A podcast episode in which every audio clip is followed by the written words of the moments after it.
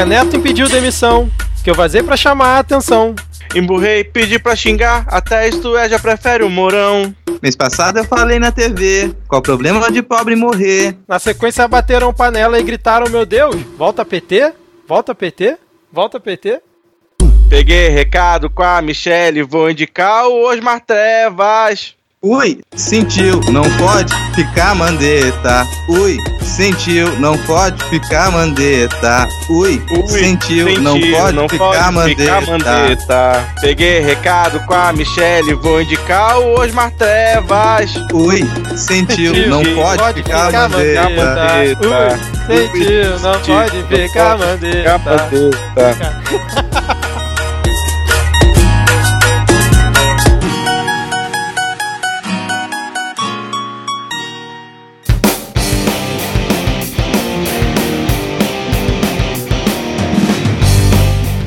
Cidadão e cidadã, tudo bem? Eu sou Vitor Souza e está começando mais um episódio do Midcast Política, o nosso episódio 100% sobre política nacional, com um giro por algumas das principais notícias e causas que ocorreram na última semana. E hoje aqui comigo temos Rodrigo Hipólito. Tudo bem, Rodrigo? Não, cara, não tá tudo bem. Eu tô aqui com uma vontade enorme de matar os meus vizinhos. Porque é isso que o isolamento social faz com a gente. A gente pode se amar em casa, mas eu quero que os meus vizinhos peguem fogo. Caraca, como muda de uma semana pra outra, hein, cara?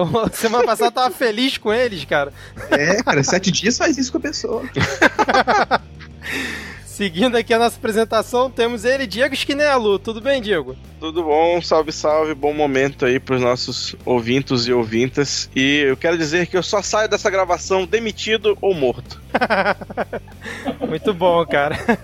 Então vamos seguir aqui também a apresentação, porque temos dois convidados de peso hoje aqui no Midcast Política. Temos a honra de receber novamente a entidade, o movimento Jair Me Arrependi. Tudo bem? Não, tá tudo péssimo. Tá todo mundo fora da quarentena, vai um monte de gente morrer. E é isso. Não tem mais o que fazer.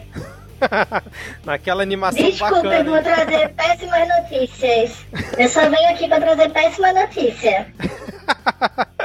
Clima lá no alto, né, cara? E fechando aqui o nosso quinteto de hoje, ele que é o especialista em comunicação muito violenta, diretamente do Braincast, Marco Melo. Tudo bem, Marco? Salve, rapaziada. Bem, não tá, né? O meu companheiro Jair me já me falou aí, já falou aí. Vai morrer todo mundo, tá todo mundo na rua. Bonecão, fazendo piquenique no parque, Cooper na ciclovia, é, rolezinho de bike. Vai se fuder. Todo mundo, tá todo mundo se achando o, o- os Bolsonaro, que todo mundo pega é, é, corona do lado dele, ele não pega. Tá todo mundo se achando o Bruce Willis corpo fechado. Tá, bicho, tem que ficar dentro de casa. Todo mundo atleta, né, cara? É, todo mundo tem histórico de atleta agora, pode ser agora. Não é Ninguém fazia- atleta. ninguém É fazia esporte. atleta. é, atleta. Mas ninguém que fazia esporte na rua, ninguém saía pra correr. Agora não, todo mundo é corredor, maratonista, eu preciso sair pra correr pra manter o meu físico. Os caras eram só coxinha dentro de casa, Coca-Cola, e agora não, preciso sair, estou pirando. Ai meu Deus, se eu não sair, eu não sei o que vai acontecer na minha vida. Vai, você vai pegar corona e vai matar tua avó, seu filho da. O cachorro que, o cachorro que nunca saía pra ver a rua, agora tá- vai fazer cocô cinco vezes no dia que o desgraçado Aí, leva o cachorro é. pra passear. Ai, meu cachorro tá muito triste dentro de casa.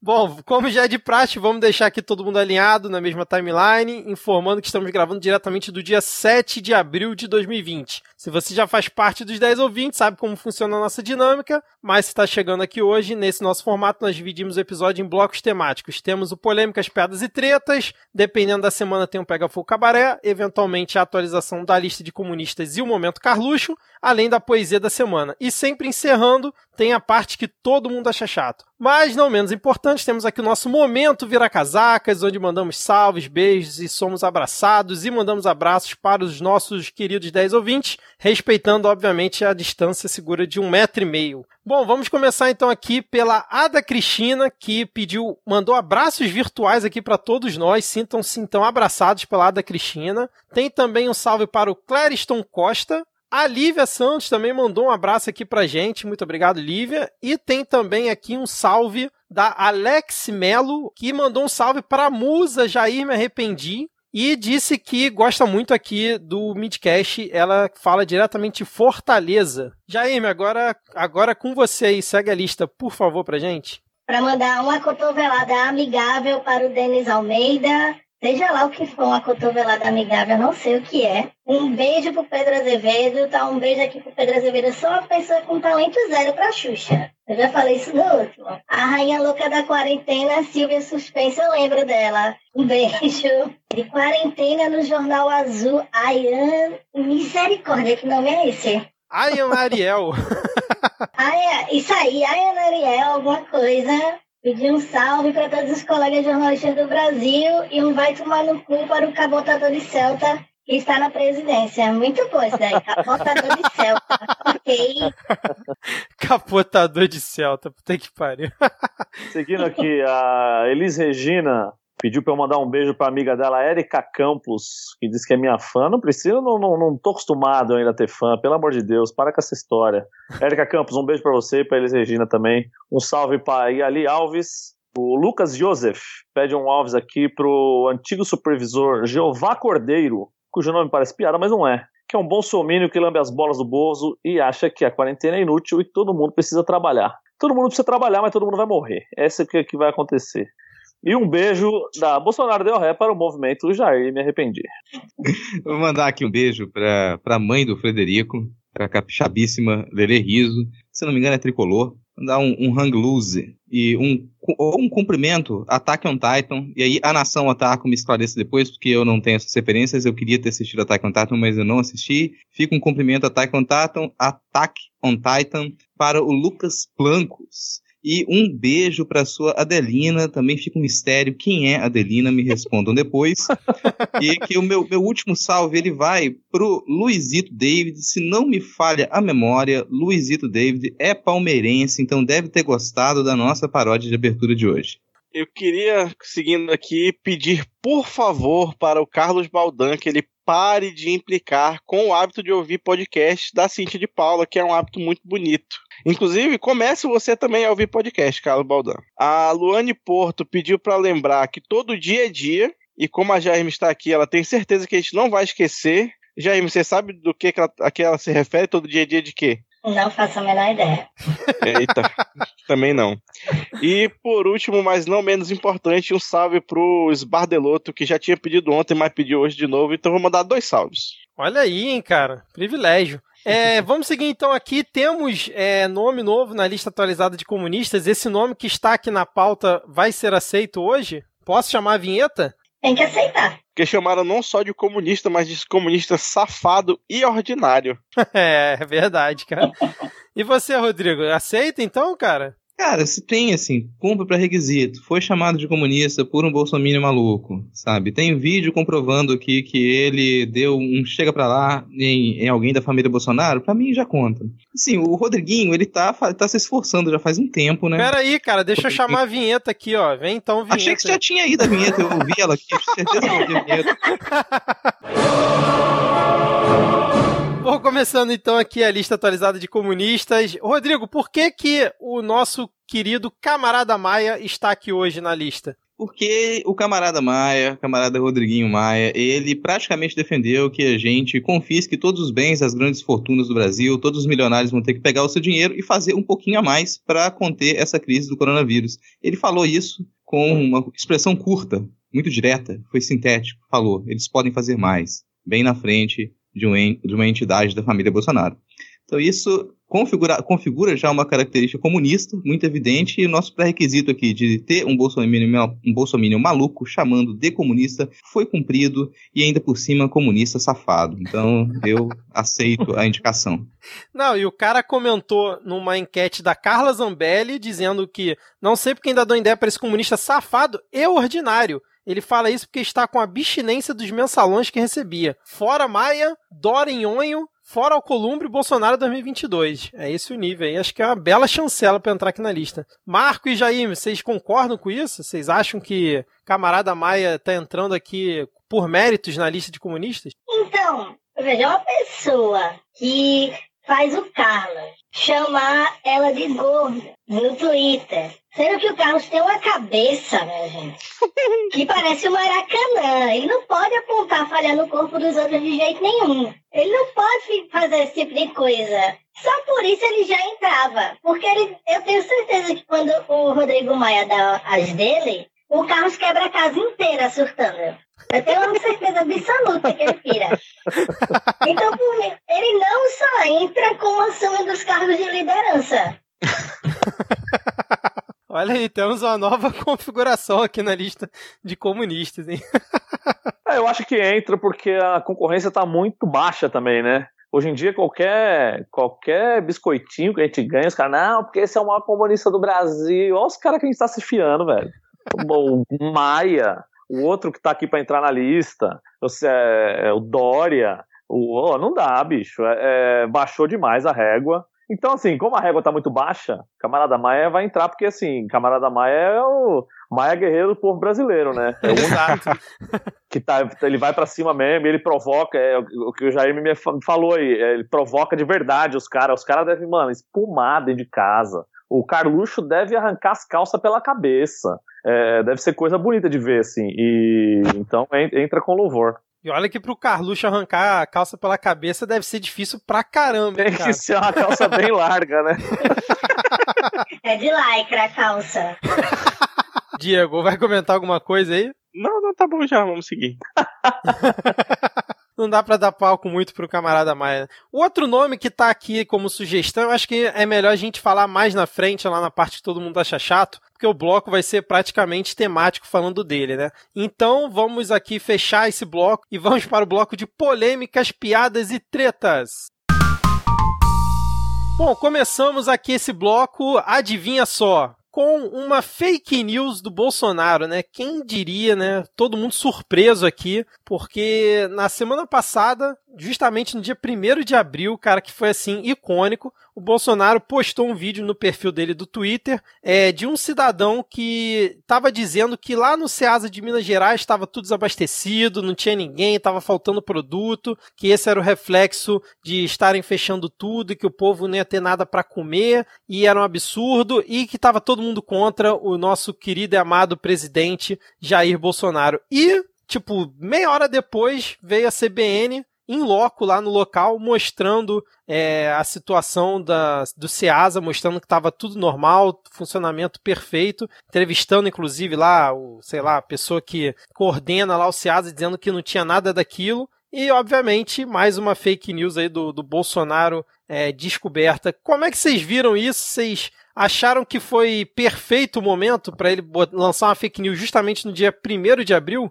Como sempre, o presidente sendo mal entendido, gente. Foi claramente uma pegadinha de 1 de abril. Vocês querem que o homem seja. Tudo que ele faz seja sério, ele tem que entender que ele é um homem alegre, brincalhão, entendeu? E ele tava só brincando, tirando onda, pô. E o melhor é que depois a Polícia Civil identificou o cara e ele agora vai ser indiciado, né? Por conta do vídeo. Esse se fudeu, né? Entrou de gaiato porque ele fez a porra do vídeo, sei lá pra quê, pra mandar pros amigos, sei lá algum idiota mandou para o outro idiota do presidente, que jogou para 200 milhões de brasileiros, e aí o idiota quer fazer uma brincadeira com os amigos dele, sei lá, queria tocar o terror pro, pro tio, o tio dele que é de esquerda. E no final das contas, o outro tiozão de direita, extrema direita que tá na presidência, colocou ele no, no palanque e agora o cara vai responder pro processo. Mereceu se fuder.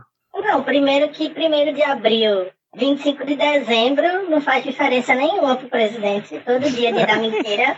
É ele não sabe, ele não sabe se expressar sem mentir. Você pode pegar qualquer entrevista do Bolsonaro, ele vai mentir pelo menos três vezes por minuto. Ele é não consegue. Ele não consegue, então não faz a menor diferença. Agora cabe aqui um pouquinho de reflexão do quanto de suspensão voluntária da descrença que aquela fanfic pedia. Porque quem conhece Ceasa sabe que ela abre 5 da manhã. 10 da manhã não tem mais nada praticamente. Então, assim, a galera forçou muito nessa fanfic. Eu achei bem feito que o engraçadinho que gravou vai ser processado, porque no fim das contas as pessoas precisam aprender a ter responsabilidade com o celular que elas carregam na mão. Elas acham que pode fabricar toda uma realidade de acordo com o pensamento delas e que no fim das contas pode prejudicar muita gente, inclusive agora nesse caso que é risco de vida, né? Você tá fazendo as pessoas acreditarem que tá tudo bem, ninguém vai querer carregar o caixão no fim do dia, né? Que essa pandemia, eu tô achando que essa pandemia, eu tô que nem o Atila, sabe? Que ele tem um papo bem otimista.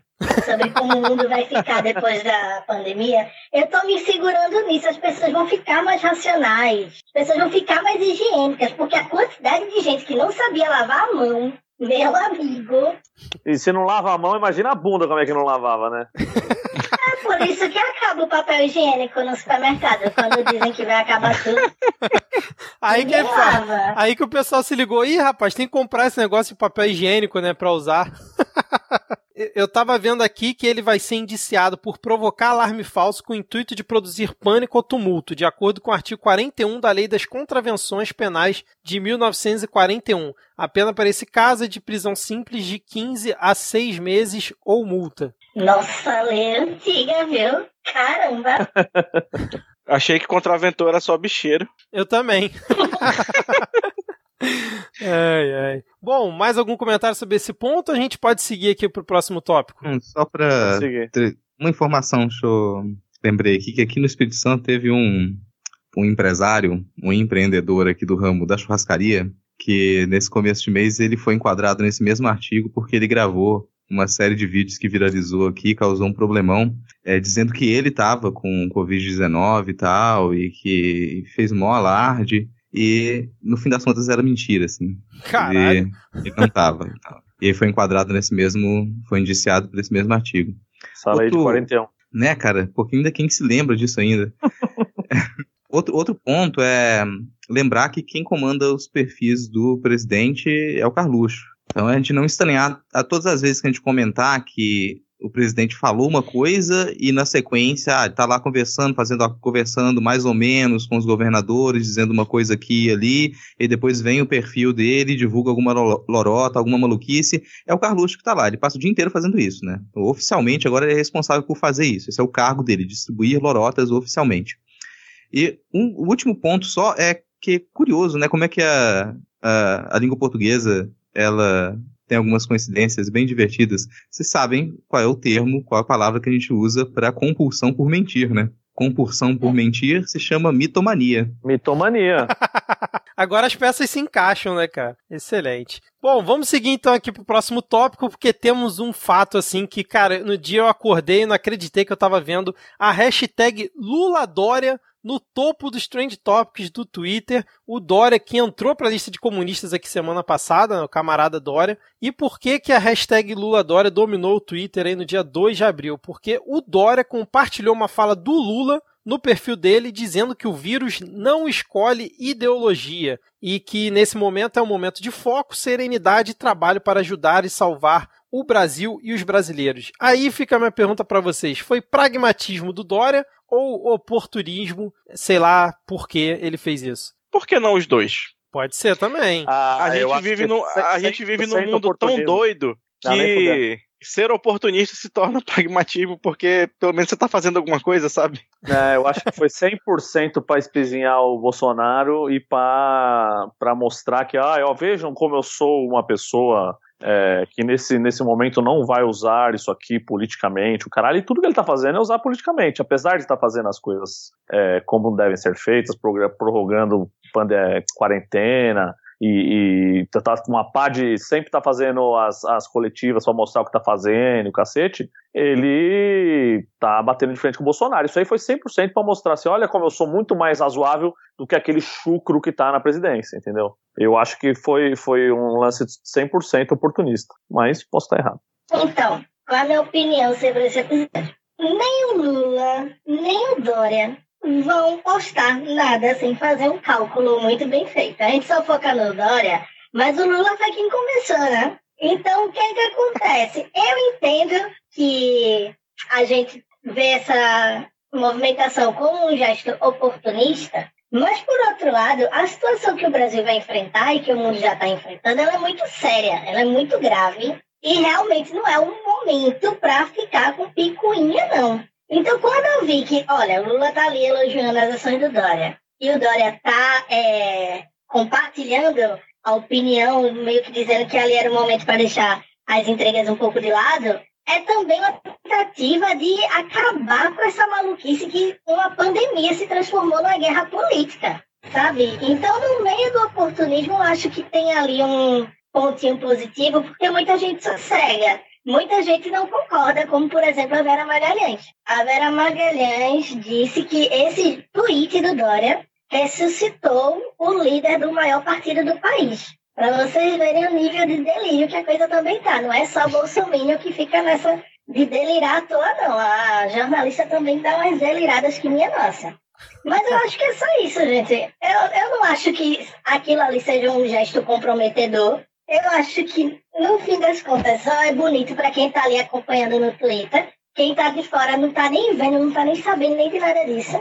E só. Tem muita coisa, não. Bicho, é só falar que um sonho meu seria, se eu fosse hacker, eu invadiria o celular da Vera Magalhães e eu trocaria a música de despertador dela pra tocar de manhã, Lula lá brilha uma estrela. ela ia adorar, ela ia adorar. A fixação, ela adora o Lula. É um lance, é, é, é uma fixação muito amorosa que ela tem com ele. É, sabe aquela coisa quando você tá dormindo e você sente que alguém chamou seu nome, assim, um sussurro, você pensa, nossa, eu ouvi vozes. Ela deve ouvir alguém falando, Lula, Lula, ela acorda assustada. Fora PT! Eu, escola difícil. É. Aí Não, todo dia, enquanto escova os dentes, ela vê o vídeo da Regina Duarte falando, eu tenho medo. Não, o engraçado é que no texto dela ela disse que o Dória cometeu seu maior erro na crise ao, ao, se associar ao Lula. Mas, cara, tem que ser muito louco mesmo para achar que o Dória vai se associar ao Lula e achar que isso vai acontecer real oficial, né, cara? Não tem a menor condição Mas sabe isso. qual é a lógica? Sabe qual é a lógica do que ela tá tentando dizer ali? É que o Dória, em tese, estava é, tirando de letra a crise do coronavírus em São Paulo. E aquele tweet dali daria para o Bolsonaro e para a claque dele uma narrativa para atacar o Dória no meio do controle da pandemia. Só que, bicho, você imagine você acordar todo dia e medir o que você vai fazer. Ou vai deixar de fazer por medo da opinião de gente que só falta comer bosta se o presidente mudar.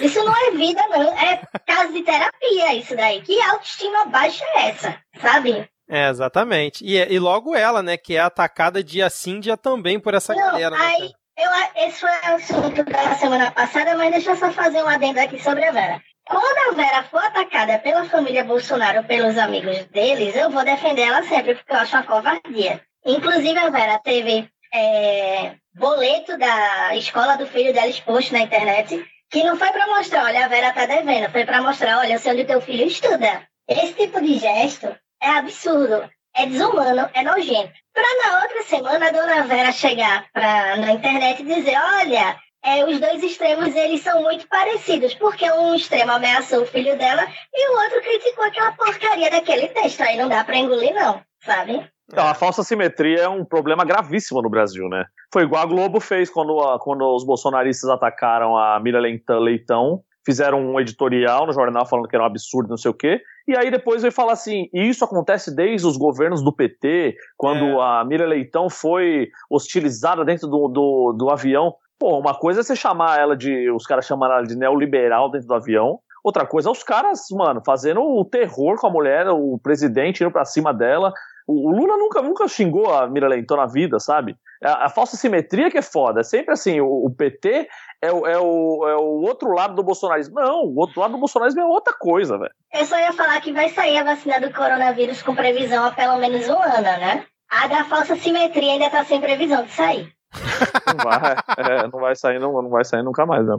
Não, é que eu sempre, quando fala de, de falsimetria, eu gosto de lembrar do, do tio Rei, né? Falando que passou não sei quantos anos falando mal do PT, escreveu dois livros falando mal do PT e nunca recebeu uma ligação ameaçando. Ele falou mal do Bolsonaro uma vez foi ameaçado de morte. É. Exatamente. Cunhou o termo petralha, inclusive, né, cara? É, e Reinaldo Azevedo pegava muito pesado com o PT. Muito, todo mundo, pouco, todo mundo pegou pesado. Agora você vê os caras da Jovem Pan, qualquer cara que fala mal do, do, do Bolsonaro da Jovem Pan, o cara é afastado. Hoje em dia ninguém pode falar nada que os bolsonaristas vêm para cima, as direção da TV manda embora, os caras perdem emprego. Na época do PT, os caras se cresciam, os caras fizeram nome em cima de falar mal do PT, em cima de falar mal da Dilma, em cima de falar do mal do Lula. E não acontecia nada. E aí os caras sempre que falava do, do, ah, mas isso aí é, é, censura, porque essa lei de regular a imprensa é, é absurda, é a volta da censura e o caralho, e agora os caras estão vendo o que é censura. Censura é isso aí. É esse merda que tá na presidência, inflama a, a, a corja que tá seguindo ele, esse bando de, de hiena que ri do que ele fala e segue ele é, loucamente, e aí os caras ninguém consegue mais fazer nada, entendeu? Exatamente, exatamente. E falando em PT, tivemos o Augusto Heleno, general Augusto Heleno, sendo filiado ao PT, além de se tornar sócio do Vasco e ser cadastrado como mesário voluntário nas próximas eleições. Isso foi foda. Isso foi foda. Sobre o Heleno, só fico alerta aí para quem está achando que as nossas instituições de segurança nacional estão em boas mãos, porque se a pessoa consegue expor os dados dela sozinha, não, não foi o assessor que postou aquilo, não, foi ele. Não adianta. Aí eu sei que tipo, o Thundercat pega, dá porrada no Murray, mas ele ficou atordoado até agora pra estar tá postando esse tipo de besteira. Ali, quando não é isso, ele fica puxando briga. Porque ele só usa o Twitter pra puxar briga com os outros. Briguinha idiota. E ele foi postar aquilo porque o Bolsonaro não tinha postado o teste dele de negativo. Aí Exato. ele foi postar que ele tava curado da parada para falar assim, ó, eu sou eu sou, eu sou o pica aqui, capitão, não, eu sou general, eu sou embaçado e eu não tenho nada para esconder. E eu mostro aqui, ó, meus, meus, meus exames aqui, ó, eu sou foda. Aí vai e me coloca o bagulho com o CPF, com o telefone, com tudo. Além disso, fizeram a assinatura da Globoplay com ele também, com os dados dele. Daqui o pessoal falando. Agora. Eu não sei quem foi que eu vi que falou assim: a sorte é que não puseram o endereço. Porque senão iam comprar um consolo no sexy shop camuflado. pra mandar. Agora, me lembrou ontem o Bolsonaro cobrando que aquele cara da Força Tarefa contra o coronavírus aí em São Paulo, que pegou coronavírus, o Davi, Davi Wip, é, que ele foi dar entrevista no Datena, o Datena perguntou se ele tinha usado a hidroxicloroquina na, no tratamento dele e o, ele não quis responder, ele saiu pela tangente, quis responder, aí o Datena falou, ah, então você usou sim e tal, não sei o que, e o cara não rebateu. Aí eu te pergunto, né, quem é ele para questionar isso de alguém, né? O cara, o cara não mostrou até hoje o, o, resultado do exame dele. Outro dia ele disse que ia fazer uma operação que ninguém sabia do que se tratava e ficou por isso mesmo. E agora quer ficar cobrando os outros, pelo amor de Deus, né, cara? Lamentável. É, mas é típico, mas é típico dele. Ele não, nunca fez porra nenhuma na vida. E sempre cobrou todo mundo. Ele paga aí de, ah, histórico de atleta. O cara não consegue fazer três flexão. O cara se gabava aí de dizer, ah, todo mundo tem que andar armado, porque armado você tá seguro, caralho. Os caras levaram a moto dele na mão grande lá no, no Rio de Janeiro. E é, é sempre assim, é só a boca para fora e aí ele não faz nada do que ele prega. Ele não consegue fazer nada, ele é todo machão. Não, porque eu tenho uma caneta aqui, eu mando embora quem eu quiser, a hora que eu quiser, e o caralho. A hora que ele quer mandar embora, os caras, não, não é assim não. Tampa essa caneta aí, malandro. Você tá achando que você tá se achando demais. É, exatamente, cara. Não, agora sim, como é que ele vai mostrar o exame negativo se o exame não existe? Porque não tem que me convencer do contrário. Ele fez três exames e os três eram positivos. Não tem certeza, certeza, certeza. Eu tenho certeza que essa história de ai, não vamos mostrar o exame porque não sei o quê, foi porque eu acredito que eles mentiram para Casa Branca. Somente. Claro, claro. Como é que o se aparece o Trump doente lá? Que, que os caras falam? Ah, o, o, o presidente, aquele, aquele selvagem do presidente do Brasil, veio aqui cheio de doença, encostou no Trump e o Trump tá aí todo corongado aí agora, não vai poder liderar a nação e o caralho. E aí já era. Aí a imagem do Bolsonaro, que já é uma bosta fora do Brasil, vai ficar pior ainda. E cara, que fase, gente, assim, a gente tá tão azarado que a desgraça do, do sujeito pegou a Covid-19 e não foi parar no hospital. Sabe, esse aqui é, que, que, azar, que fase que a gente tá. Nem pra, pô, a gente nem tem a sorte do, dos ingleses lá que mandaram a desgraça do, do cabeludo branquelo deles pra, pra UTI agora. nem, nem isso a gente teve, bicho. Então, ou, ou o sujeito pegou e é assintomático, ou ele realmente já estava morto há um tempo. Aquela teoria dos clones que eles ficam lá trocando, né? Sósia, sósia, sósia, Bolsonaro, ela se fortifica. Pode ser também que o, esse, esse, essa cepa de coronavírus não está adaptado para infectar reptiliano, né? Também, eu ia falar isso, porque a pele de réptil ele já tá, né? Caraca, tá sinistro mesmo, cara. Ele sempre me lembra, para quem assistiu aquele, aquele filme do Super Mario Bros. lá no início dos anos 90, que tem um personagem no final que se descobre que, tá, que ele está presente o tempo todo na história, que é um fungo. Ele é, e é um fungo que se comunica, sabe? Que tá em torno de tudo, assim, aquele fungo melequento caindo de cima das coisas. Eu, eu, eu olho pra pele do Bolsonaro e eu penso naquele fungo, cara. É, ele é escroto mesmo. Uma pessoa, ele é uma figura desagradável, né? Ele é um. um, um ele, ele não sabe falar direito ele tem aquela cara esquisita, ele tem essa boca murcha aí que, que não fala direito, essa língua presa escrota. E tem gente que ainda vai atrás de um cara desse. Esse aqui, isso que não, não, não me entra na cabeça, velho. Não, cara, Ah, a Michelle se apaixonou. A Michelle se apaixonou. Você não pode contar contra o amor, não.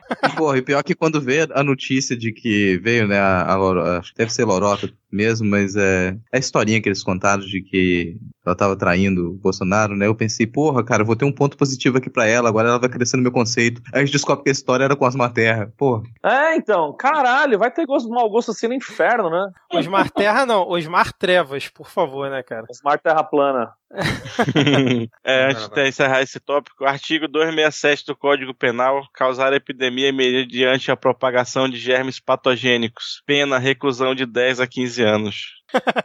O que, que você quer dizer com isso, cara? Nada. Mas que acho que não, acho que é mais fácil sair morto do que sair preso, né, cara? Mas é que a gente falou muito de sex appeal aqui, né? Vamos falar da, agora de outra personagem. Vamos trazer, a gente falou de sex appeal, vamos falar de Janaína Pascoal.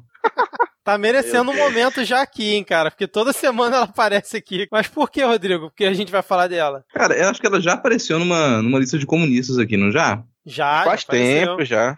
Já faz tempo, então ela continua com essa prática que ela sempre é fusiva, né? Ela foi dar uma, uma resposta no perfil do PR, do, do pastor da República.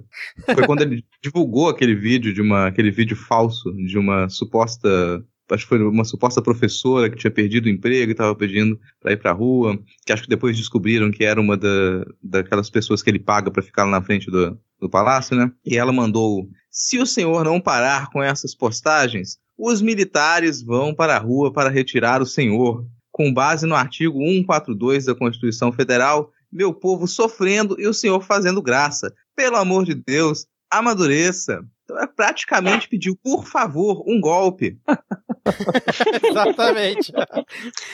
Tem que dizer pra ela que ele é aquele tipo de fruta que não amadurece. Ele vai do verde pro podre já, então não, não vai rolar. Aí eu parei de acompanhar a carreira da Janaina Pascoal desde aquele clipe dela cantando Iron Maiden. Dali pra frente eu não, eu não acompanhei mais, não. Então, mas aí eu ia convocar aqui Jaime pra comentar isso, porque foi um grande momento do, do perfil Jaime Arrependi, quando Janaína Pascoal se disse arrependida, né? Foi, foi maravilhoso aquele dia, eu vi estrela. Porque foi bem inesperado, assim, ela do nada revoltadíssima. Mas a real é a seguinte, ela já tá arrependida pelo menos desde agosto. É porque ela não dava o braço a torcer. Só que agora, como ela pode pegar coronavírus e morrer, ela não. A vida é muito curta, sabe? Então, me arrependi e pronto. Ela pegou e verbalizou. E sobre isso dela é, ir lá na postagem do presidente, dizer que vai pedir um golpe pra ele, parará. O mais bizarro é que vocês lembram de um deputado bolsonarista de São Paulo que, diante de uma atitude transfóbica, o povo tirou ele do armário. Esse Sim, mesmo sim. deputado estava lá fazendo troça. Só que o que é que ninguém lembra? Que quando estavam ameaçando tirar ele do armário, quem segurou as pontas e quem foi lá dizer que ele era gay, que ele estava sendo ameaçado, quem segurou o tranco pra ele foi a Janaína, porque ele era covarde até pra isso, até pra se assumir gay, ele foi covarde. E ele tá ali, tava ali lixando ela, dizendo que ia fazer não sei o quê, pra vocês verem que a amizade de Bolsonaro não dura um ano. Tudo se desfaz, tudo vira bosta. Exatamente, exatamente. Não dá pra confiar nessa gente, né, cara? Mas vamos então aqui para o nosso último tópico desse bloco, porque nós temos aqui uma grande invenção, um novo momento assim que vai mudar o paradigma desse isolamento espacial que estamos vivendo, né? Que foi a seguinte é, declaração. Eventualmente precisamos sair do isolamento, mas não pode ser nem horizontal nem vertical, mas sim diagonal disse Dias Toffoli após uma conferência. Ele disse que o fim do isolamento do Brasil, né, o isolamento horizontal, como dizem, deve ser gradual e com critérios e que o ideal seria partirmos para o isolamento diagonal. Rodrigo, você consegue explicar o que seria um isolamento diagonal, cara? Cara, eu consigo, isso é fácil. Isso é só, cara, como que eu posso ser o mais isento possível? Vou ressignificar o sentido de isentão. Que caiu muito na, sabe, na troça, as pessoas chamam de isentão, aí perdeu a graça, aí vem o Dias Toffoli e fala, eu vou ressignificar isso aqui, eu vou dar um outro peso, eu vou pegar uma pandemia, eu vou pegar um desastre global e eu vou encontrar um jeito de falar que eu não estou nem a favor do vírus, nem contra o vírus. Perfeito, cara. Não, o foda é que ele fala assim: você tem que ter abastecimento, produção agrícola, medicamento chegando na farmácia, mercado aberto. Para isso tem que ter transporte de pessoas, seja municipal ou intermunicipal. O seu ministro nunca parou de funcionar tudo isso que você falou, desgraça. Tudo isso continua funcionando. Então ele fala como se fosse assim uma grande novidade que ele tivesse pedindo para ocorrer, né, cara? Isso eu não concordo nem discordo, muito pelo contrário, cara. Foi exatamente isso que ele falou, assim. Mas pelo menos ele não chegou a fazer alguma proposta igual aquelas maluquices que estão fazendo acho, no Panamá, né? Que veio o presidente com a ideia de que, ah, em dia sim, dia não. Num dia sai mulheres, no outro dia sai homens. E vamos intercalar. Podia estar, tá, a gente É, olha, não se surpreendam se vier uma proposta maluca Tem que fazer, dessa. o RG. O RG é igual o rodízio de São Paulo. Claro, o RG final 1 e 2 para segunda-feira não sai. É. Ou o contrário, né? Só sai RG 1 e 2 só segunda-feira. Eu defendo a, a quarentena por signo. uma semana não sai o pessoal de Ares, na outra semana Continua oh, pelo, pessoal pelo de menos, Ares. Pelo menos pra alguma coisa servir signo, né? Olha aí. Agora é. imagina é. aquela galera que fica divulgando horóscopo, ia se fuder, né, cara? Porque divulgar ah, horóscopo pra semana da, do signo que ia estar tá em casa, fudeu, né, cara? Mas imagina o pessoal de câncer que ia ficar super indeciso, assim. Jaime Marques, querem comentar alguma coisa aí sobre isolamento ah, de Arnaldo Toffoli? Ah, eu não aguento mais falar em isolamento e xingar todo mundo que tá saindo pra rua. É, melhor não. Tá bom. Jaime, algum comentário sobre isolamento diagonal a gente pode seguir? Não, sobre isso eu só tenho a dizer uma coisa. Se tem uma coisa positiva nessa pandemia, é que a gente vê o quanto de opinião equivocada pode ser emitida por pessoas que usam paletó, que são autoridades e que os veículos continuam dando uma projeção que não devia. Porque fica parecendo, ah, ele é o presidente do STF, então ele nunca vai falar bosta. Aí você pega isso daqui, é um caminhão de fossa, sabe? Ele limpa a fossa toda esgotada. Eu, eu, tenho, eu acho que as pessoas têm que fazer uma corrente. É o seguinte, você é médico, você é da área de saúde? Não, então fica em casa, não opina não, porra, fica na tua. Opina, sei lá, opina sobre o Brasileirão, opina sobre o São João que foi cancelado, sobre a campanha de fazer a Páscoa em setembro, agora que estão querendo fazer isso, sei lá. Mas não opina sobre o que você não sabe, não. Fica quieto. É tão bom ficar quietinho na paz. Salva tanta vida. Exatamente, cara. É, é, a mesma revolta que eu tenho com os jornalistas indo ainda pro cercadinho ali do Planalto, da Planalto não, ali pra Alvorada pra falar com o Bolsonaro, cara. Nunca sai nada dali, ele sempre maltrata todo mundo ali, cara. Deixa ele falando sozinho pra, com a claque dele, né? Pra ser cuspido na cara lá, que esse filho da puta ainda fala cuspindo. É, exatamente. Fechamos aqui então o bloco, Diego? Fechamos. E pega fogo, cabaré!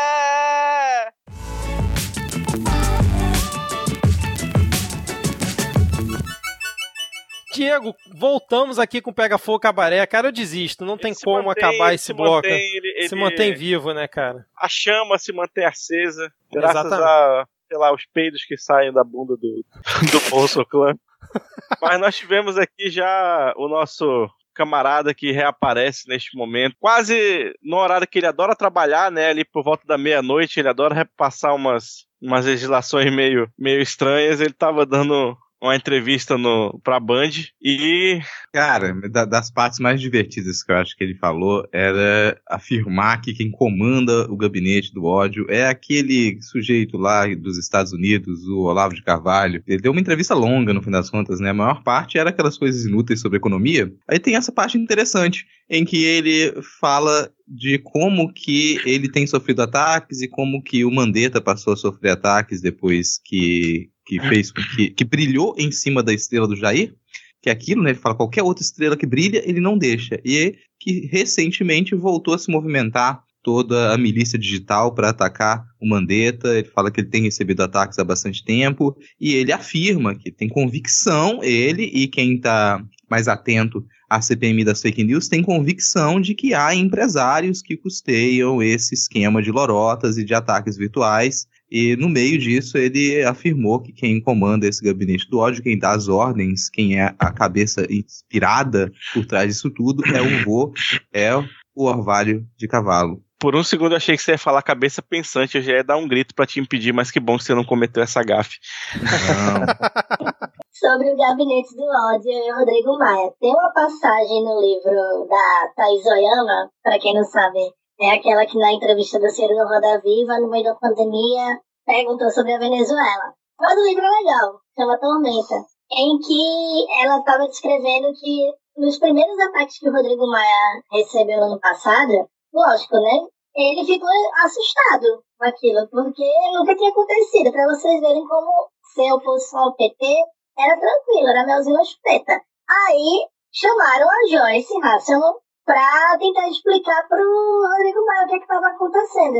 Aí ela, não, não é coisa de só de robô, não. Isso aí isso é coisa do Carlos. Porque o Carlos é quem comanda essa rede, assim. E o Carlos tem ligação, só para fazer uma descrição aqui rápida, eu acho que isso vai ser explorado na CPMI das fake news e por isso estão prorrogando tanto. Os gabinetes do Jair, do Eduardo, do Carlos, do Flávio, eles têm uma limitação de espaço, né? Eles têm, sei lá, o limite de, vou chutar aqui, 20 funcionários. Os uhum. gabinetes dos aliados dele, Hélio Negão, Bia Kisses, sabe essa gente? É tudo puxadinho do gabinete do ódio. Eu não tenho dúvida. Dois eu sei que são comprovados. Eu não vou dar spoiler da CPMI das fake news, mas dois eu sei que são comprovados.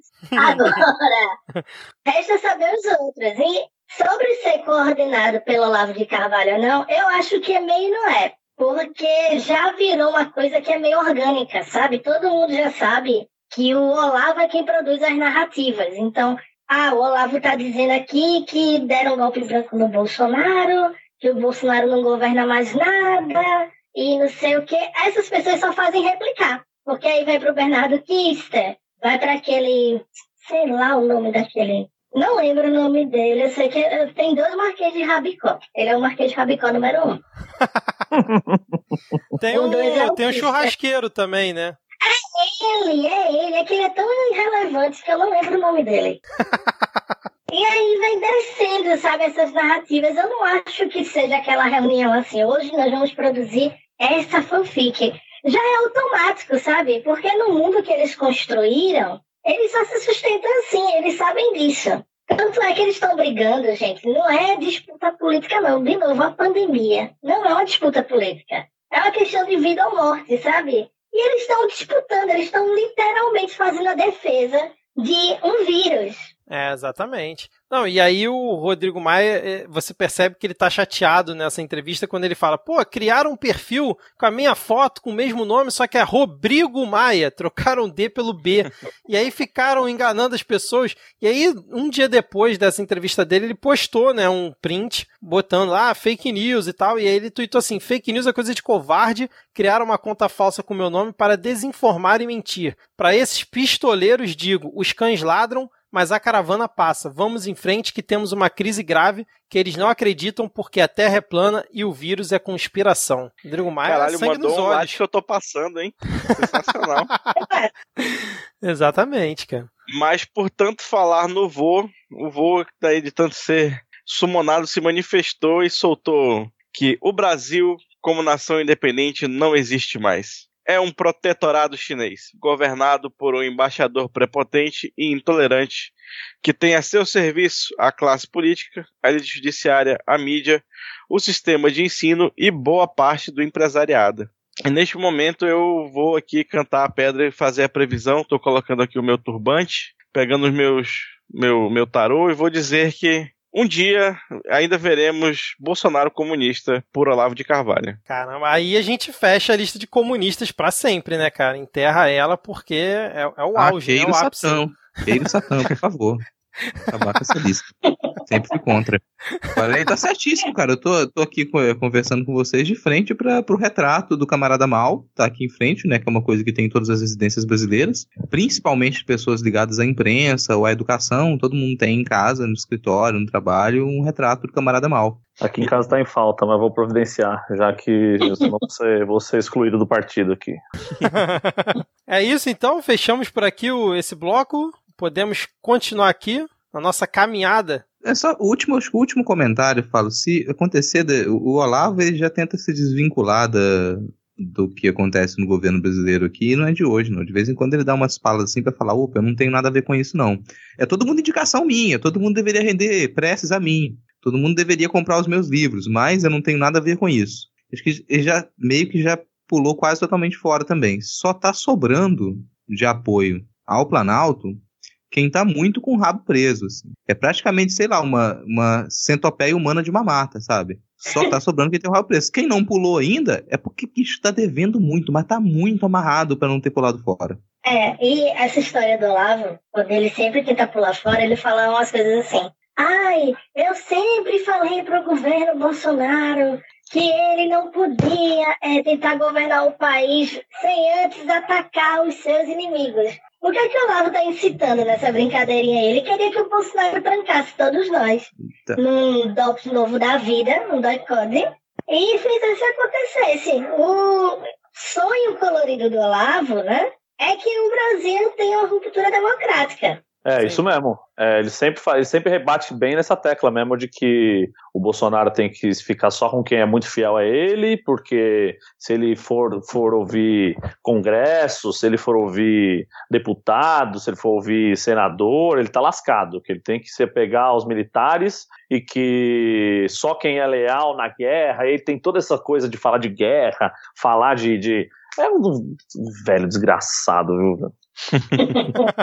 Ele chama de guerra cultural, mas a gente sabe que a guerra cultural do Olavo não se limita à cultura. No que dependesse do Olavo, a gente já estava tudo enforcado. Mas graças a Deus ele é A recíproca é verdadeira, viu? o coronavírus passa lá. Não, e não pelos militares, né? Porque ele diz que os militares também são tudo esquerdistas comunistas, né? Qual era o lance, né? Qual é a teoria aí? No começo de 2009, o Olavo de Carvalho, sabe aquele curso dele que parece uma lavanderia que, enfim, bagunça a cabeça da pessoa? Ele estava oferecendo para policiais militares o curso de graça. E o que é que a gente teve no começo desse ano? Aquele motim dos policiais lá no Ceará, que todo mundo encarou aquilo como um balão de ensaio para uma possível revolta das forças das polícias militares do país todo para apoiar o governo. Parece viagem, assim, parece muita loucura, mas até o Gustavo Bibiano, descanse em paz,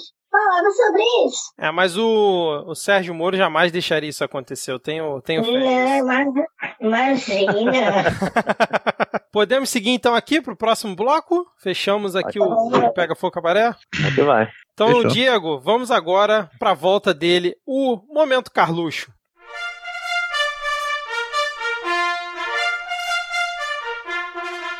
Tivemos uma reunião com um diálogo técnico, respeitoso, sensato. Claro que Mourão não é do meu campo ideológico, mas se Bolsonaro entregar o governo para ele, o Brasil chegará em 2022 em melhores condições. Flávio Dino, PCdoB, governador do Maranhão. E aí o menino Carluxo, aquele que não faz Photoshop na, na barriguinha. Ele... Na cabeça também não. não na cabeça também não ele colocou um print né, disso que eu li e comentou o seguinte: o que leva o vice-presidente da República se reunir com o maior opositor socialista é porque está em caixa alta, do governo, que se mostra diariamente com atitudes totalmente na contramão de seu presidente. Interrogação. E aí, quem tem a resposta para isso? Eles estão namorando, mas não tá passando por uma pandemia, eles estão se paquerando. Estão se paquerando o Mourão e o Flávio Dino? Porque que mais, né? O que, que tá acontecendo no Brasil que pode motivar o governador em conversar com o vice? O que, é que será que tá acontecendo? só, só pode ser muito amor, né?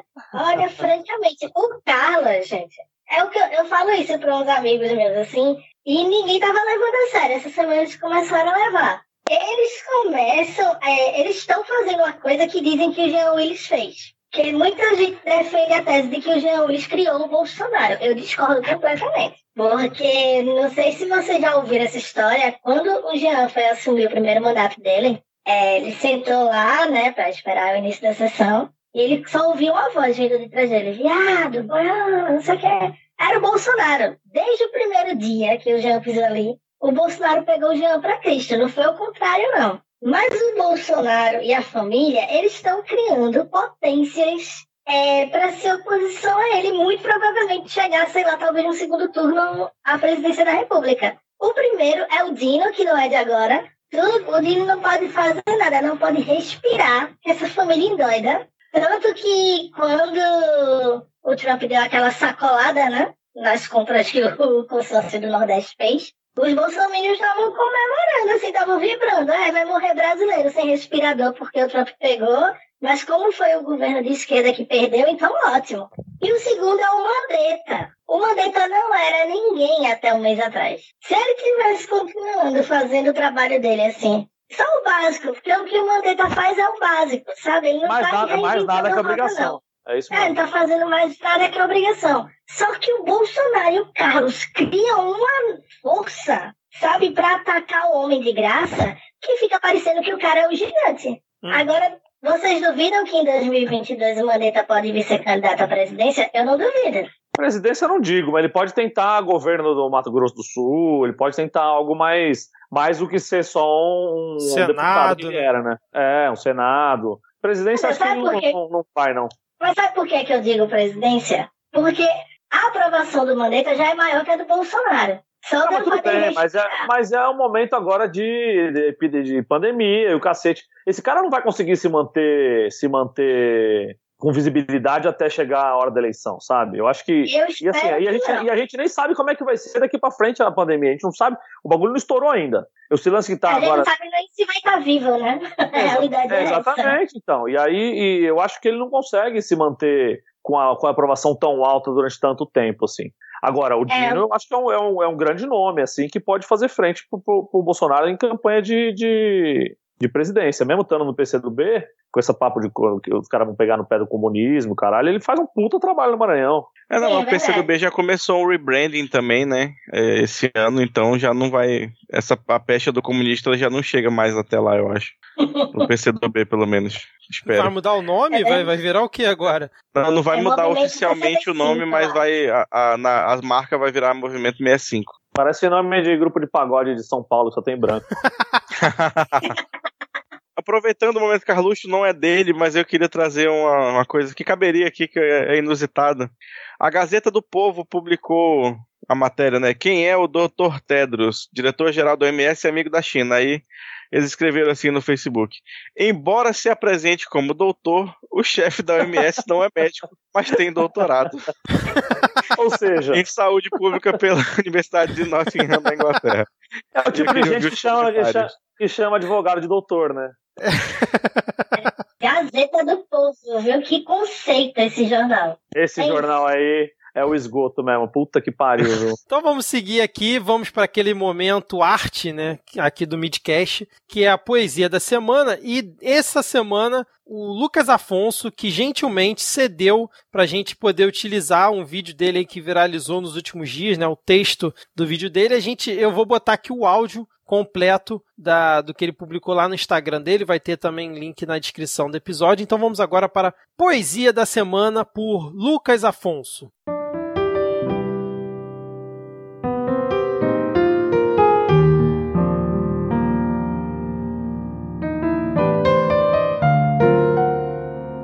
Brasil não pode parar. Mas para aí, rapidão. Na humildade, tem um minutinho pra dar uma atenção? Tem que tá vendo, na moral, vou perguntar pra você. Você tá de acordo com isso aí, que é tudo bem uns morrer? Eu tô ligado, companheiro. Não dá pra parar. Cada um sabe quantas bocas tem pra alimentar. Mas veja bem, colocar em risco nossa vida, nosso povo e a preocupação deles é ser eleito de novo? Ou tão preocupado com nós? Quebrada, não se ilude. Mesmo com a pandemia, o que que esses caras faz pra saúde? Agora é bonzinho, preocupado com quem não come. Alguém me cita um plano de governo para combate à fome. Pra quem vem da margem, sem novidade. Lição pra boy saber quem move economia de verdade. Ah, ficar em casa é atitude de covarde, ué. Não era o cara que na eleição corria dos debates? Seu papo de patriota cá pra nós? Já não cola. Uma pandemia mundial, seu conselho é abrir escola? Quer só uma gripezinha, tudo bem uns falecer. Não respeita nem a família dos que votaram em você. Sem despedida, sem velório, vários sendo enterrado. Imagina a mãe, o pai, o filho ouvindo, é só um resfriado. Já que o papo é Covid, o convite fica a você.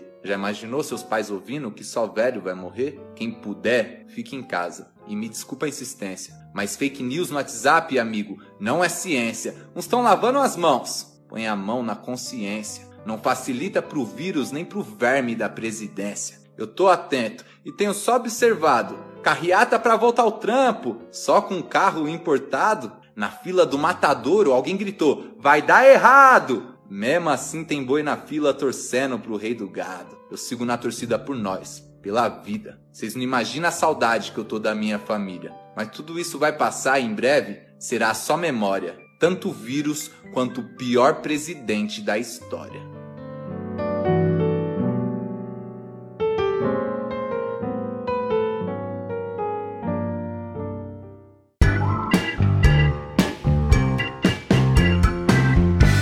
Começando aqui a parte que todo mundo acha chato, e a gente hoje tem uma, um primeiro bloco dessa, desse um subbloco no bloco da parte que todo mundo acha chato, para a gente falar aí das picuinhas entre o pastor presidente, é o PR, a gente vai falar sobre o PR e o Mandetta, que eles ficaram se alfinetando aí no, no começo da semana. O Bozo veio dizer que faltava humildade ao Mandetta, porque é disso, né, que, você, que se faz decisões do Ministério da Saúde, de humildade. Se não tiver humildade, né, o que, que, que sobra pra gente? Ciência.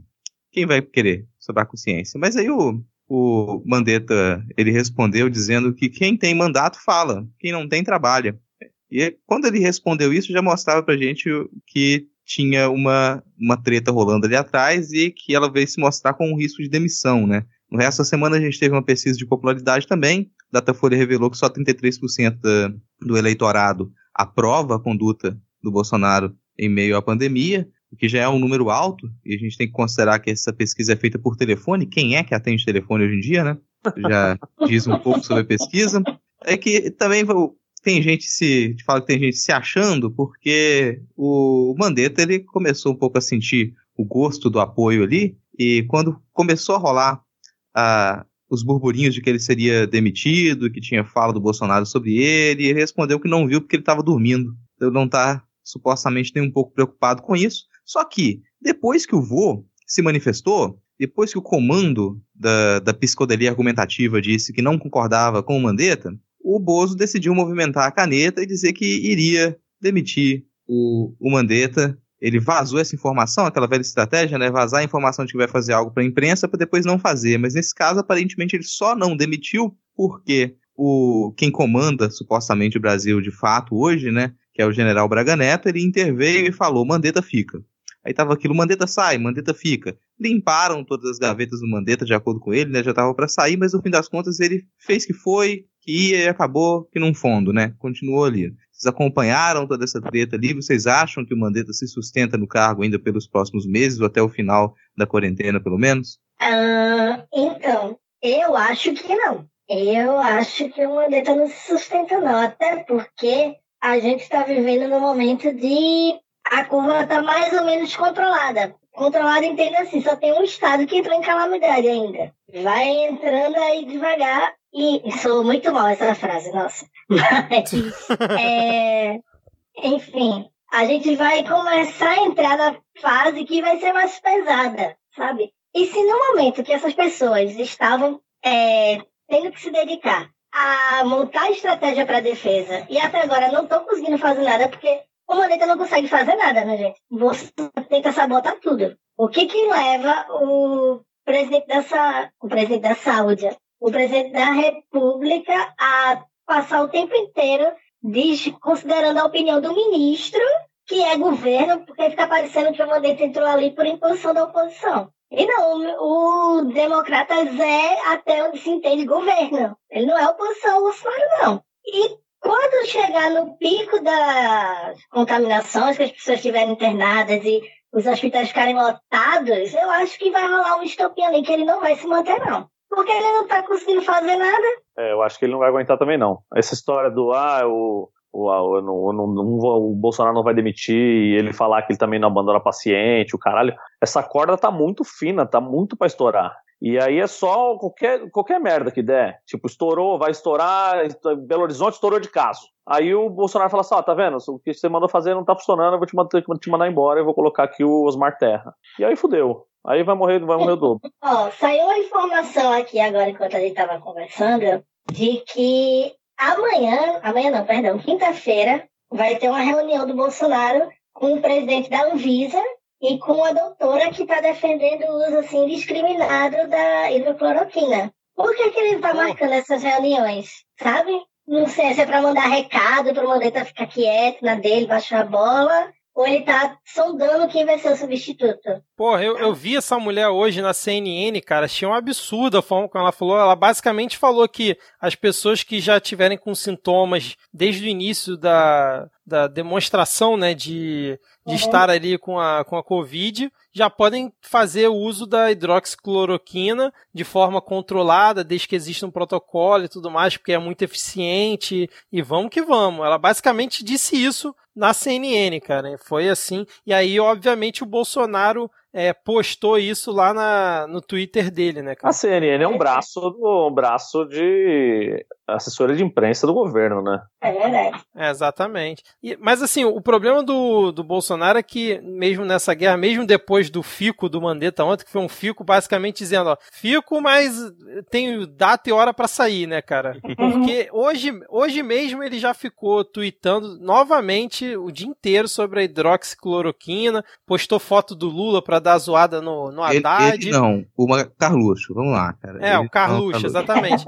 tipo, o Brasil já tá o quê? Com quase 700 mortes, né, aqui no, nesse momento que a gente tá gravando, mas ele, obviamente, em momento algum se dirigiu a nenhuma família, mas se dirigiu ao Boris Johnson, é, é, prestando a solidariedade dele ali ao primeiro-ministro e tudo mais, desejando ali muita força para a família. E pro brasileiro ele quer mesmo que use hidroxicloroquina e é isso aí, cara. É o remédio milagroso que ele tá esperando e vai ficar batendo essa tecla até sabe-se lá quando, né? Até vídeo do Tomé, aquele cara que era massacrado pela Gabriela, ele postou essa semana, sendo que o cara se aproxima da mulher na comunidade, bota a mão no ombro dela, tudo errado, cara. Então, assim, apesar de tudo, né, da, da confusão que aconteceu ontem do Fico do Mandetta, ele continua batendo na tecla para ir contra tudo que o Mandetta fica pregando nas coletivas, né? Haja saco pra aturar isso. Não, e isso ainda é. pega uma, uma coisa que não sei se o Diego quer comentar sobre isso, mas é muito fácil de você criar um alarde em torno de um medicamento, que a gente tem uma cultura de automedicação muito forte. As pessoas elas estão muito habituadas a, a esquecer uh, a medicina, esquecer o que o médico diz e se automedicar, ir lá e comprar qualquer coisa e vai funcionar. Então ele pega, ele pega nesse ponto e, e, não só ele, né, mas essa, essa maluquice da hidroxicloroquina, ela está atingindo uns níveis muito perigosos porque a gente já tem casos de pessoas que elas é, supostamente morreram por conta do uso indiscriminado dessa substância. Né? É. Sim, e, e, porque a hidroxicloroquina é uma substância. A, a cloroquina, principalmente na né, hidroxicloroquina, ela é um pouco mais fraca, mas ela tem efeitos colaterais muito fortes, muito adversos. Né? Ela tem que ser administrada com muito cuidado. E assim, eu não sei é a questão da guerra narrativa, né? Porque o Ministério da Saúde já é, estabeleceu um protocolo para teste de, da, da hidroxicloroquina em pacientes em estado grave. Aqui mesmo, no, aqui em Manaus, né, a, a Fundação, a Fiocruz está testando. Já testou em 81 pacientes aqui. Desses 81, 11 morreram, infelizmente. E, a, e segundo o, o o infectologista que está conduzindo né, esse estudo disse que ainda não tem, ainda não tem resultado, né? Ainda não tem como afirmar se ela é benéfica ou não, e, é o, Mas... são os resultados que está tendo pelo mundo afora, mais ou menos. É, então, esse é o lance. Os caras batem tanto nessa tecla que parece que é a nova salvação da, da humanidade, sendo que em nenhum lugar tem teste concluído sobre isso.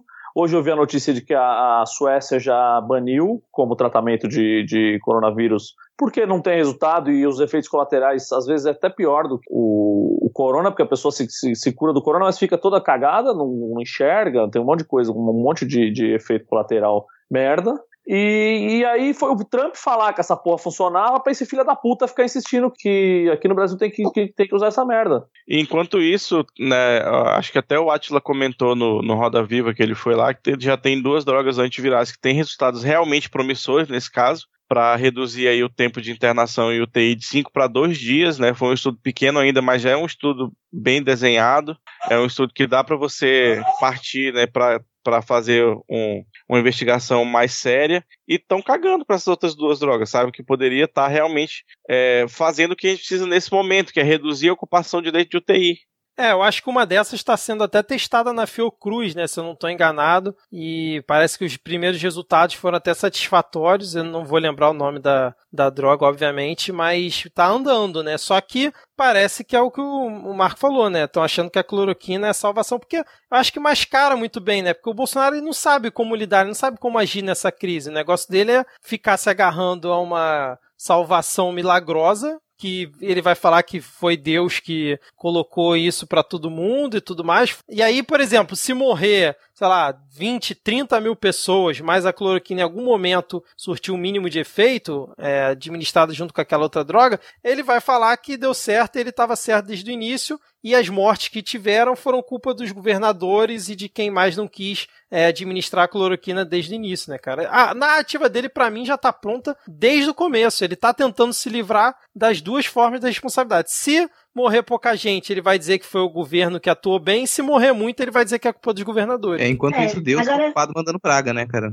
Que é isso que Deus tá fazendo agora. Deus pensa, qual a próxima praga que eu vou mandar? Ué, a igreja do, do a igreja né? do Satanás já falou que eles não tem nada a ver com isso, que, que, que o Satanás só manda heavy metal e suruba aqui pro Brasil e 20. Vocês já assistiram O Príncipe do Egito, aquela animação dos anos 90? Sim. Sim. Uma cena que eu acho fantástico como eles adaptaram, que, tipo, as 10 pragas do Egito cabem numa música. Eu fiquei com essa música na cabeça por mais de uma semana, o tempo inteiro. Aí eu só lembrei desse filme por conta do Bolsonaro, porque no filme, né, na história bíblica no geral, o faraó, ele só cede quando ele perde a coisa que ele mais estimava. No caso da Bíblia, do faraó, era o herdeiro dele, que era o legado que ele ia deixar. Perdeu. No caso do Bolsonaro, eu não tô rogando praga, não. Cuidado, que eu não tô rogando praga.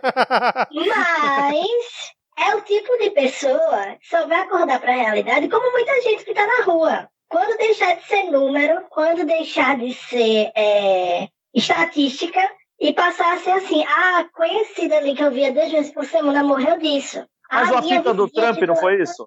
O Trump não foi um grande amigo dele que entrou nas últimas no hospital.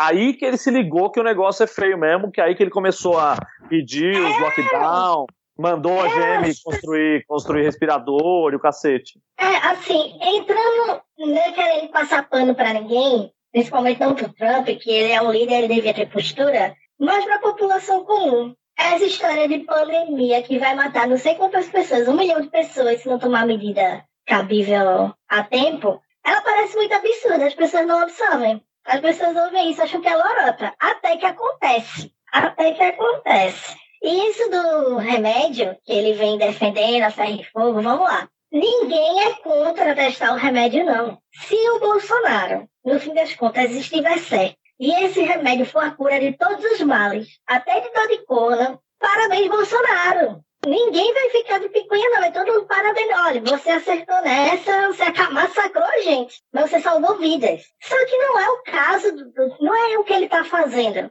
Primeira coisa que ele faz é, olha, o medicamento está sendo testado, mas eu já mandei um exército produzir não sei quantos. É. não servir pra nada, ele vai enfiar onde? Eu tenho uma ideia. É, eu também tenho uma, que eu acho que é a mesma. Aí Não, tem, gente ainda anúncio. precisando do remédio de verdade. O pessoal que tem artista que precisa do remédio de verdade. Não. Vamos lá, vamos É Não, isso mas que a eu mas só um pouquinho. atua- Só um pouquinho. Mas a Ele- produção atual já banca, né? Não precisava Mas era botar isso que eu mais ia gente. falar. É que, dependendo do seu cargo, do seu, da sua posição na sociedade, certas coisas você não pode falar. E se for falar, você tem que tomar cuidado quando for falar. Se chama de decoro. Porque o que é que acontece? No momento em que o presidente da República chega e fala assim: olha, tem esse remédio aqui. Ele sai desfilando com as duas caixas, né? Eu tô com esse remédio aqui que muito provavelmente vai curar a síndrome do coronavírus. Você pode ser a pessoa mais racional do mundo. Você pode ser é, a pessoa mais comedida, assim.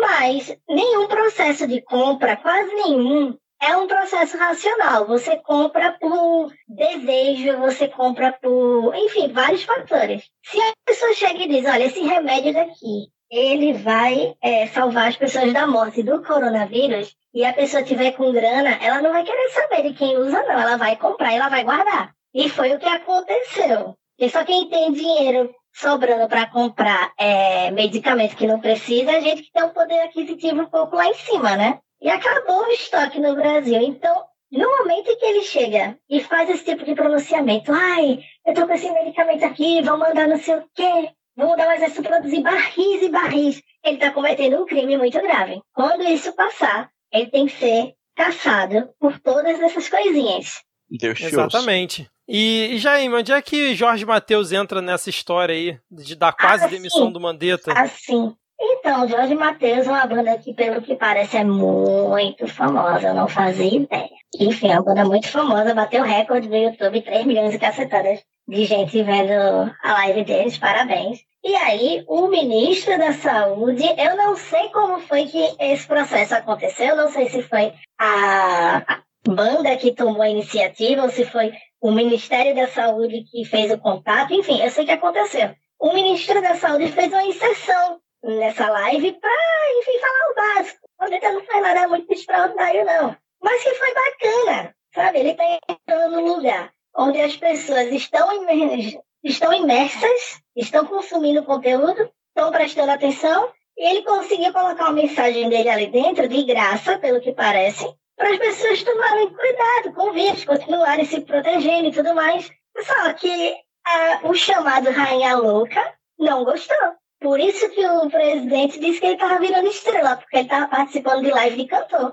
Imagine o tamanho da pessoa, pessoa minúscula, criar picuinha por conta disso. Nem parece que vai ter morte de boy aqui para chegar nas duas semanas, sabe? No meio de uma pandemia, o cara é preocupado com isso, né, cara? Mas aí é o que você falou, né? Como ele consegue muita popularidade, né? O Mandetta tava ali ao vivo para 3 milhões de pessoas, isso impacta diretamente o ego do Bolsonaro. Né, Eu? Quem sendo pode... Mandetta, eu sendo Mandetta, apareceria na próxima live da Valesca. da Valesca. Mas e aí, mais, algumas, mais algum comentário em relação à quase demissão do Mandetta? Ah, cara, o depoimento dele falando que a galera já tava limpando as gavetas dele, eu achei assim. É perfeito. é, Perfeito, porque não tem, não icônico, tem cara. como o Bolsonaro negar que o, que era o plano, entendeu? Exato. Não, e os servidores, cara, na porta do ministério, todo mundo desceu, cara, se aglomerando, seguindo até é, contra a indicação do próprio ministério, porque a galera tava esperando pra bater palmas e homenagear ele na saída, porque já achavam que ia ser demitido mesmo, né, cara? Mas aí eu, eu gostei também da, da CNN, né, que o Alcolumbre parece que a CNN informou que o Alcolumbre ligou para o general Ramos, dizendo que é, o Congresso Nacional não ficaria muito feliz, quer dizer, não ficaria feliz caso o Mandetta fosse demitido. Então acho que para bom entendedor meia palavra basta, né, cara? Não precisava mais do que isso, né? É, e sobre isso do demite, não demite, aí o pessoal fica, ai, vocês estão caindo na armadilha do Bolsonaro de usar a imprensa e não sei o quê. Não é bem assim, não. Explicar a diferença. Uma coisa é a imprensa servir de megafone para qualquer relinchada que ele dá. É tipo, ai, o Bolsonaro diz que o golpe de 64 foi bom, o Brasil era o céu dos testemunhos de Jeová nessa época. Sabe? Isso aí é um uso que ele faz porque ele sabe o que é que acontece. Ele sabe o que é que esse tipo de fala provoca na população. Outra coisa é a imprensa reportar que ele tinha decidido demitir o ministro da Saúde, rolou alguma coisa lá dentro e ele desistiu depois. Isso aí você está registrando a história acontecendo. Então não tem por que ficar, ai, porque a imprensa está caindo na armadilha do Bolsonaro e depois ele vai dizer que é mentira, que a imprensa está perseguindo. Gente, abril de 2020, vocês ainda ligam para a opinião do Bolsonaro e para a opinião de quem votou nele. Pelo amor de Deus, é caso de terapia. Exatamente. Bom, vamos seguir aqui então. É, o próximo tópico, acho que o Diego consegue falar melhor pra gente, né? Então, como né, prenunciado aí pelo, pelo Mandetta, o primeiro estado que a situação ficou crítica foi aqui no Amazonas. Né, atualizando aí o boletim hoje saiu do, umas duas e pouco, né? Todo dia tá tendo uma live da, da, do governo do estado. Nós temos 636 casos aqui, com 23 óbitos é, confirmados, mais 7 em investigação. O problema é que a nossa, a, a nossa rede hospitalar aqui já está em 95% de ocupação de UTI. Nós temos. É, é- é pouco, né? Porque aqui é, tem pouca gente, na verdade. Não, na, na verdade, é, é, é pouco mesmo por tanta gente que tem, porque a saúde aqui foi pessimamente administrada nas últimas décadas, mas a situação não estaria tão ruim assim se o Trump não tivesse roubado aqueles respiradores lá, né, que vinham uma parte pro Nordeste e tinha uns daqui também que foram apreendidos lá no, nos Estados Unidos, mas se não, não, não fosse tomada nenhuma medida essa semana agora já ia acabar a capacidade do sistema, mas aí o governo do estado resolveu reativar um hospital de uma, uma universidade particular aqui que estava desativado. E aí espera-se né, que para a semana que vem se consiga liberar aí 400 leitos é, lá nesse hospital, sendo 50 de UTI, se espera pelo menos até o final dessa semana conseguir mais 50 leitos de UTI no hospital de referência aqui. Então vai dar uma, uma respirada. Assim, não chegou a, a colapsar de fato ainda, ainda não, o médico ainda não está tendo que escolher, sabe, para quem dá o equipamento, mas está bem perto disso. Ah, como em todos os lugares a gente está vendo, né, a população está pouco se fudendo para a quarentena, você passa na rua, tem gente no bar, tem gente andando normalmente. E infelizmente só vai pegar quando a situação se agravar ainda mais. Né? Aqui tem um fator que é muito complicado, que são os municípios do interior do estado que são muito distantes, que são é, às vezes dias de barco, e, e mas pelo, é, cerca de, só tem cerca de 20% dos casos. Normalmente assim, um caso aqui, outro ali. Só o município que é o, acho que é um dos mais populosos, que é o Manacapuru, que é aqui perto, que já teve tá com 40 e, e alguns casos e para uma cidade aí de menos de 100 mil habitantes é preocupante, né? Porque não, não tem uma estrutura de saúde muito boa, mas o governo está tentando fazer o melhor que pode, assim. Mas se não conseguirem liberar esses leitos aí, vai chegar numa situação muito ruim. Né? Outra notícia que vem daqui é que tem é, os primeiros três indígenas infectados pelo, pelo coronavírus aí são daqui, né? São no município de Santo Antônio do Içá, da etnia Cocama. Foi uma agente de saúde lá de, de uma aldeia que teve contato com um médico do Departamento de Saúde Indígena do Ministério da Saúde, contraiu e, e, e foi para casa e, contra, e infectou dois familiares dela, mas estão tentando controlar aí também. É esse é o resumo da situação. Agora você comentou aí dos respiradores e a pernada que os Estados Unidos está dando não só no Brasil, mas como em boa parte do mundo, cara. Vocês estão acompanhando isso? Trump tá certo, você no lugar dele faria a mesma coisa para proteger a população, o Trump tá sendo um filho da puta, como, como disse um meme que eu vi no Twitter, né, é, americano salvando o mundo só na ficção mesmo, né? É, e quem vai salvar é cubano, que vai, vai viajar pra missão em, na África, que aceita navio lá no, no porto cheio de corongado, no final sempre é assim, os americanos é só no filme mesmo, mas assim, é pirataria isso aí, né? O cara tá pegando o bagulho que não é dele pra usar dentro do país dele assim, se ele tá. Assim, eu acho ele, tudo que o Trump faz, eu acho sempre coisa de cuzão. Ele, ele, é um, ele é um cuzão, ele é um bully americano, é essa coisa, esse personagem de filme, assim mesmo, sabe?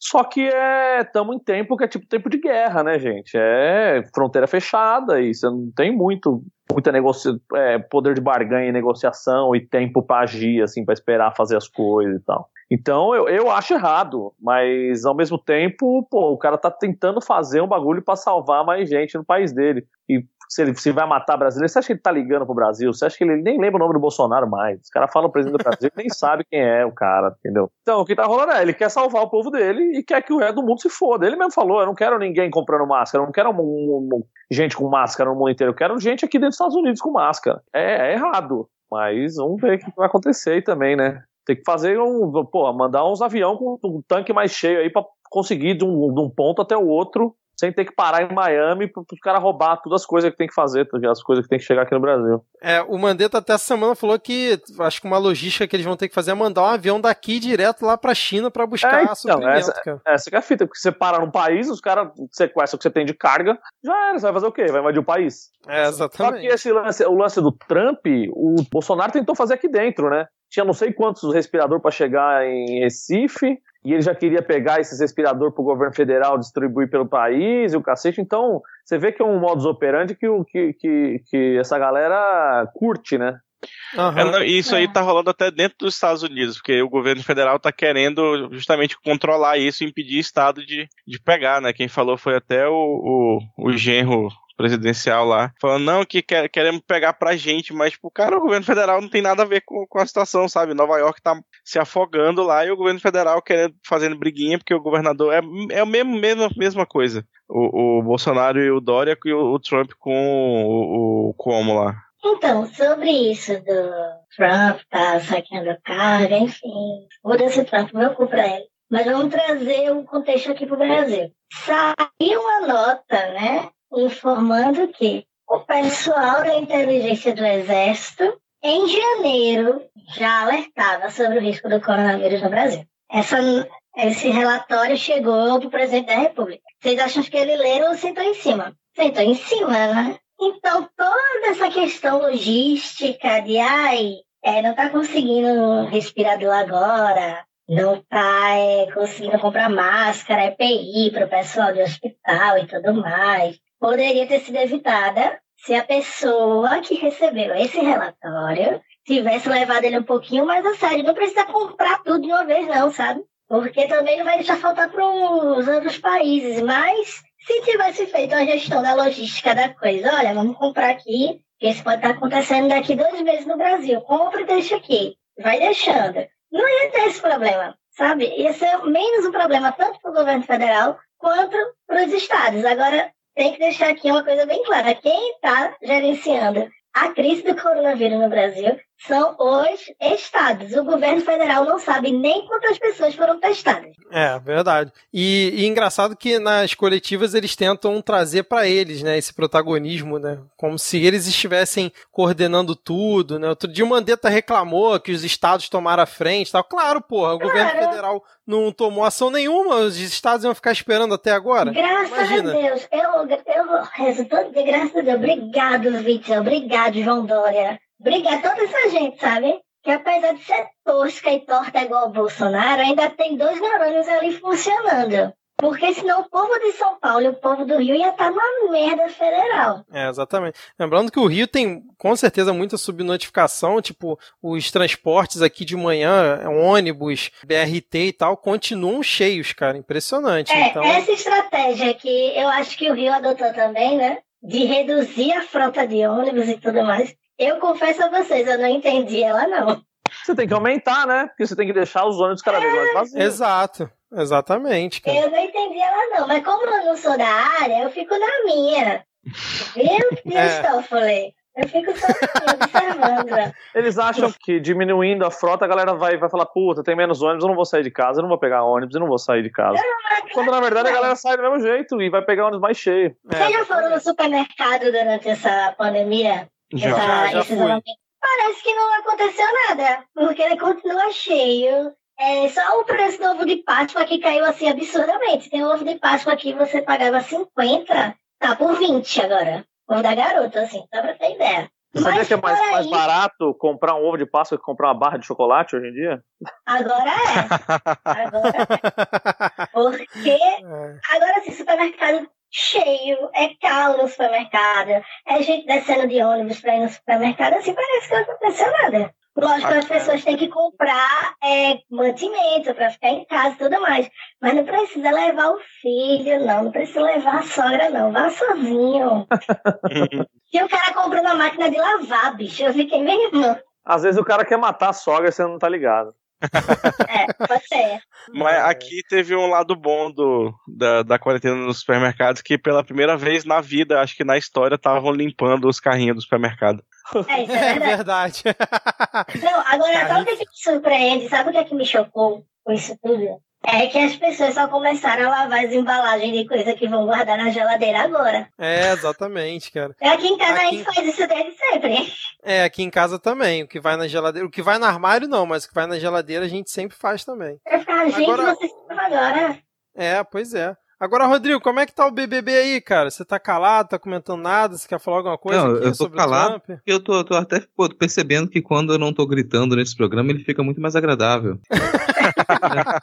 aí eu fiquei um pouco calado. Mas, assim, tô tentando acompanhar o BBB aqui, mas tava pensando uma outra coisa em cima desse tópico aqui. Tem uma coisa que é, é engraçado, né? Só acho engraçado. É, não sei se vocês conhecem, tem um... Pensando na fala do Marco agora que comentou que isso é pirataria, né? Essa, isso que está acontecendo, e não só no, com relação aos Estados Unidos, mas aqui dentro também. E eu só acho engraçado porque tem um livro que essa galera liberaloide come, assim, o pessoal se masturba com aquela porra daquele livro, que nem é um livro tão ruim assim, que é o Revolta de Atlas, da Ayn Rand. Vocês já ouviram falar? Não, não é não. Não, não, não. É, ele é, ele é um livro que ele tá lá na. O pessoal lê muito nos Estados Unidos, né? Um dos livros recomendados pelo Congresso. E a Ayn Rand era uma pensadora liberal.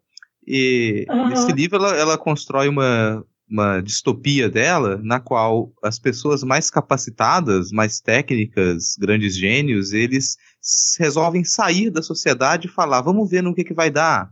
Só que na, na concepção dela, quem é mais capacitado é a galera conservadora liberal. E quem é menos capacitado era o pessoal social-democrata, era o pessoal socialista, era a galera do, do Estado máximo, né? Então ela constrói aquela distopia mostrando se tirar essa galera técnica dali, que é esse pessoal liberal, olha o que, que vai acontecer. E a, economia é destruída, tudo desaba, né? ninguém consegue fazer nada, não consegue se produzir nada. E dentro dos personagens que ela que ela coloca no livro, tem um que ele é ele é um ativista de direita, que ele é um pirata, e ele vai interceptar as cargas de produção dos outros países para fazer com que esses países entrem em crise, que os próprios, que os próprios Estados Unidos entrem em crise. E tem um outro ativista de direita que ele se preocupa em dominar empresas, comprar várias ações, fazer uma e fazer com que essas empresas entrem em falência para destruir a economia. Então, Tem esses dois ativistas. O que eu acho engraçado é que se a, eu queria que a Ayn Rand estivesse viva ela tivesse nosso tempo, para ela perceber que, na verdade, quem faz exatamente aquilo que ela acusou os governos preocupados com o social de fazer são os governos conservadores de direita. São os governos conservadores de direita que fazem pirataria. São os governos conservadores de direita que, que falem empresa de propósito para foder a economia. São os governos conservadores de direita que não têm pessoal técnico, que não têm o pessoal capaz. Quando o pessoal capaz e técnico, que não é a galera de ultradireita e ultraconservador, resolve não estar no governo ou não pode entrar no governo, é essa merda que a gente encontra. E em qualquer país do mundo, qualquer país do mundo hoje que você pega, e tem esse pessoal maluco da ultradireita, tem esse pessoal surtado, sabe, que chupando pau do Olavo de Carvalho, quando essa galera entra e retira todo o pessoal técnico, todo o pessoal que, que sabe trabalhar, é que tudo cai por terra. É aí que a gente entra naquela crise que ela pintou. E a gente está vivendo hoje um cenário muito parecido, só que espelhado, ao contrário. Porque, no fim das contas, funcionaria ao contrário, né? O ultraliberal, ele não sabe trabalhar. Ele não tem um conhecimento técnico tão aprofundado, porque se ele tivesse, ele saberia que está errado. E quando, nesse cenário desesperador, a pessoa que faz o mínimo, né? Que faz o, que nada mais a sua obrigação, que pensa só com um pouquinho de lógica, como Mandetta, parece ser ainda muito razoável. Mas é só para comentar que, na prática, é isso que a gente já vê faz um tempo. O capitalismo não é nada diferente de pirataria. Qual a diferença entre você falar, eu tenho mais dinheiro, me dá isso aqui, foda-se se a pessoa tá morrendo, e você chegar, eu tenho mais armas, me dá o seu navio, eu tenho mais armas, me dá o que você entrega. Sabe? O, o, o capital é uma arma. Tanto faz se você está apontando canhões de navio para fazer pirataria, ou você está apontando seu poder econômico para comprar o que o outro está precisando. É pirataria do mesmo jeito. Capitalismo é isso. Ele é um sistema instituído em cima do crime, instituído em cima da morte do outro. Ele só funciona com o outro morrendo. Isso fica mais descarado quando a gente vem nesse momento de crise. É só aí que as pessoas começam a perceber que é, é, essa é a base na qual nós nos sustentamos. É por isso que tanta gente hoje diz que o capitalismo está no seu acaso, está nos seus momentos finais. Porque se a pessoa para um minuto para observar o que está acontecendo, se ela para um minuto para pensar em qual, qual é a base da nossa estrutura econômica, ele fala: que merda, cara. É óbvio que isso não tem como funcionar. É óbvio que o único fim dessa porcaria desse sistema mediado pelo capital é matar os outros. É matar quem está por baixo, sabe? É fazer pirataria. É colocar pressão para quem tá na merda continuar na merda sustentando quem tá em cima. Não tem outra saída. Ele vai sempre gerar uma merda de uma crise dessa, se preocupar com a economia, depois sugar todo o dinheiro do trabalhador e da trabalhadora para sustentar de novo a empresa, que vai fazer um novo ciclo e que daqui a pouco vai precisar de novo investimento do governo. É isso que essas empresas fazem.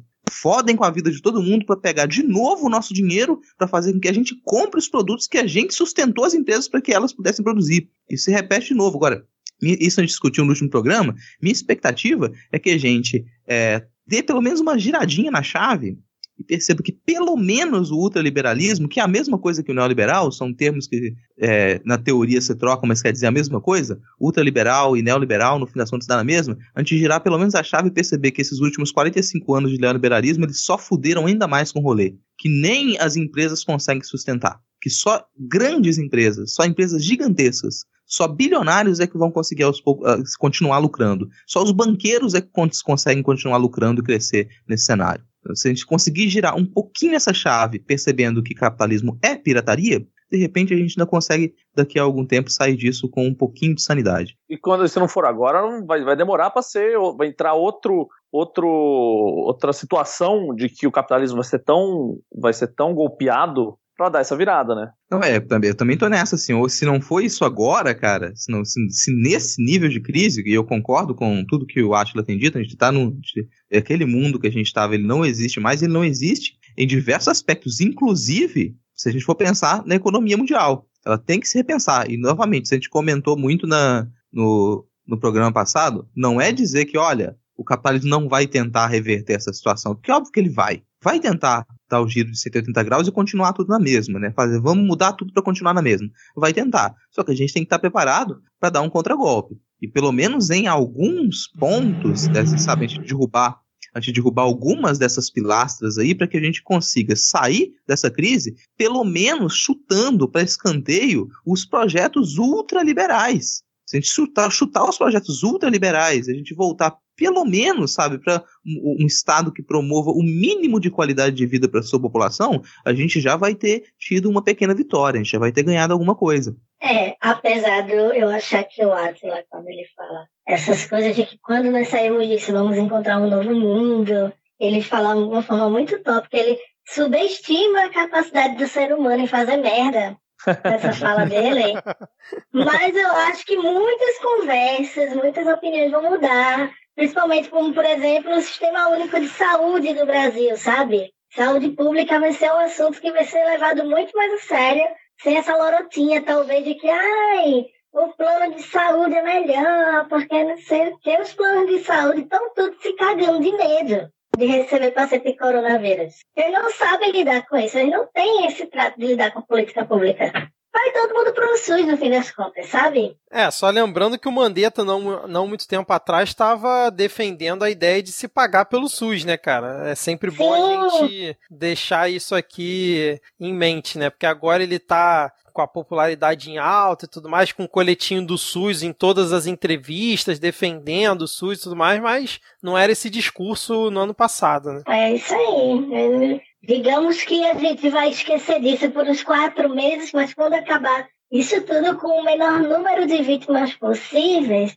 a gente volta a bater nele como batia antes. Exatamente, exatamente. E só um complemento que agora a realidade dos Estados Unidos, né, a notícia de 2 de abril, não sei se já é, foi atualizado esse número, mas 10 milhões de pessoas lá nos Estados Unidos deram entrada no seguro-desemprego nas últimas duas semanas. A média anterior era entre 200 e 300 mil pessoas por mês. Só comentando que Nova York, né? Tipo, a pandemia nos Estados Unidos, ela não tá começando num estadinho assim pequeno, não. Ela tá em Nova York. Tem um vídeo que eu achei assustador, achei pesadíssimo esse vídeo. Que era um hospital removendo o corpo Sabe aquelas empilhadeiras de indústria, sabe, que levanta pallet? Uhum. Eles estavam levantando o corpo com aquilo, sabe? Nova York. Aí chega as pessoas no Brasil e ficam subestimando isso até agora, com essa brincadeirinha, sabe? Não, e tu vê o estado que tá Equador agora, cara, as pessoas estão fazendo caixão de caixa de papelão, cara, pra, porque não tem na, lá não, em Guayaquil, não tem mais. Mas, mas o Equador é um país que a gente sabe que tem muito menos condição e muito menos estrutura do que Nova York. Nova York hoje morreu, o maior número de mortes de um dia foi, superou a Itália, teve 730 mortes de ontem para hoje. Então uhum. o bagulho tá, o negócio tá, tá estourado. Os caras falaram assim, agora vai começar a baixar porque tá começando a diminuir o ritmo de contágio. Então tá aparecendo menos doente do que tava aparecendo. Mas, mano, tá morrendo muita gente. E assim, eu acho que essa, é. grande, essa grande normalização da, da, da. Ah, tem que viver normal, a gente tem que sair pra rua, vamos trabalhar o caralho. É porque aqui no Brasil não tem teste o suficiente. O que tem de caso confirmado e o que tem de caso de morte confirmado não é nem perto do número de casos que teve, de caso real de nego que ficou doente e de morte que está rolando aí, de, de por, morto por pneumonia, morto por insuficiência respiratória aguda e por um monte de coisa que os caras estão colocando no, no atestado de óbito, porque não tem como provar que o negócio foi coronavírus. Você acha que os caras do, do, é. do do Vila Formosa estão cavando mais 100 covas por dia para fazer, para colocar muda de planta? Claro que não, né, mano? Então, enquanto não tiver o teste, enquanto não testar em massa, enquanto não testar todo mundo que chegar com, com, com sintoma no hospital e todo mundo que, que, que foi internado, fudeu, vai ficar, vai ficar assim, ah, puta, tem só 700 casos em São Paulo, tem mil casos não sei aonde. Ah, mas isso aí é pouco, São Paulo tem 30 milhões de habitantes, 700 casos não é porra nenhuma. Ah, morreu 50, tá, 50, 50 morre no trânsito todo dia. Enquanto não tiver uma, um número, ó, morreu 500 hoje à noite, porque nós testamos todo mundo e estamos que... É, é, comprovando que morreu 500 essa noite. Vai ficar essa coisa assim, a galera na Praça do Pôr do Sol, o outro sai para ir no correio e fica lá o dia inteiro, o outro vai no mercado para comprar ovo de Páscoa, e vai continuar essa merda. Ah, só para manter o assunto em Nova York, quando houve o ataque nas Torres Gêmeas, morreram 2.996 pessoas. Hoje foram registradas 2 mil mortes do coronavírus nos Estados Unidos, sabe? Tipo, no total, é. sabe? Somando no total. Não. Mas assim, é um atentado, já é um atentado terrorista, assim, parâmetro de morte, sabe? Sim, por dia isso, né, cara? O detalhe é isso, né? Não foi numa tacada só, tá sendo isso quase por dia, uhum. quase esse valor. Já estão com 12.844 é. mortes nos Estados Unidos no total. Se essa curva continuar do jeito que tá, né? Eu espero que não, apesar deles terem roubado os respiradores da gente, mas é, vai ser um outro 800 por dia sabe? É, esse, esse número é realmente impressionante. E só lembrando que, por exemplo, aqui no Rio de Janeiro, o Marco falou, né, pessoal na Praça Pôr do Sol, no Rio de Janeiro, a PM teve que ficar expulsando a galera da praia nesse final de semana, cara, porque é. as pessoas já estão voltando aos poucos, cara. Impressionante. E teve todo um debate, eu não sei se foi no Rio, que a Guarda Municipal meio que puxou as pessoas, né? Tipo, usou a força para tirar as pessoas da rua e tava rolando todo um debate se isso era certo, se era não. Eu, geralmente, eu fico contra esse tipo de repressão, sabe? Mas, bicho, as pessoas não estão levando as coisas a sério. As pessoas precisam tomar um sacode desse, sabe? Nem que seja na mão da guarda municipal. Se foi abuso de autoridade, depois resolve ali. Mas talvez esse abuso de autoridade tenha impedido um monte de contágio por aí, a gente não saiba. É, exatamente. O, aqui no Rio mesmo, né? O Crivella ele já estava pensando em reabrir, em flexibilizar e tal. Ele já voltou um pouquinho atrás, deu uma recuada, tá indo com mais calma, porque ele também já estava falando que ia voltar à escola e aos poucos e tudo mais. Deu uma recuada, acho que depois do susto que ele tomou de ter testado lá e ele tá deu negativo dele, né? Pelo que foi divulgado, mas a secretária de saúde dele deu positivo, ficou internado e tudo, né? Aqui no, no Barrador. Enfim, né? Mais algum comentário que vocês querem fazer? É, ou a gente pode fechar por aqui e ir aqui para as dicas culturais? Você que manda. Todo mundo satisfeito? Marcela saiu satisfeito. Ins insatisfeito. eu tô satisfeito. O Babuzão da Massa teve 1% de voto só. Pô, cara, é que 1%. Eu já Pô, acho cara, muito. Já acho muito. Quem é que esse 1%, esse 1% é nazista, né? É. Vocês não acreditam Pô, cara, que eu não sei o nome de nenhum. chorando sozinho, gente. Não tem uma, um, uma pessoa para dar menos um abraço no pobre, gente. Que triste. Eu não sei o nome de ninguém desse Big Brother, acredite se quiserem. Eu só sabia do mágico. Que já esqueceu, pelo jeito, né? Jaime, vai sair um episódio aí sobre BBB no feed do Midcast. Convido você a ouvir, que aí você já consegue se inteirar em uma hora e meia sobre o Big Brother e já tá eu apta para poder. Ouvir. Eu preciso ouvir, porque eu fui fazer uma brincadeira semana passada, porque o MBL entrou na onda do Big Brother, né? Aí eu só uhum. falei assim, ah, bom, se o MBL tá defendendo essa pessoa, cabe a mim defender a outra. De brincadeira, não durou cinco minutos a postagem assim no Twitter. Eu juro a vocês, eu nunca recebi tanta cacetada assim, nem quando eu ia mergulhar no chorume. Porque você tá faltando uma pessoa. Eu não lembro nem o nome da criatura. Ele faz projeto com detento e não sei o quê. Ele é amigo do cara negro. Gente, é um programa de televisão, caralho. Calma.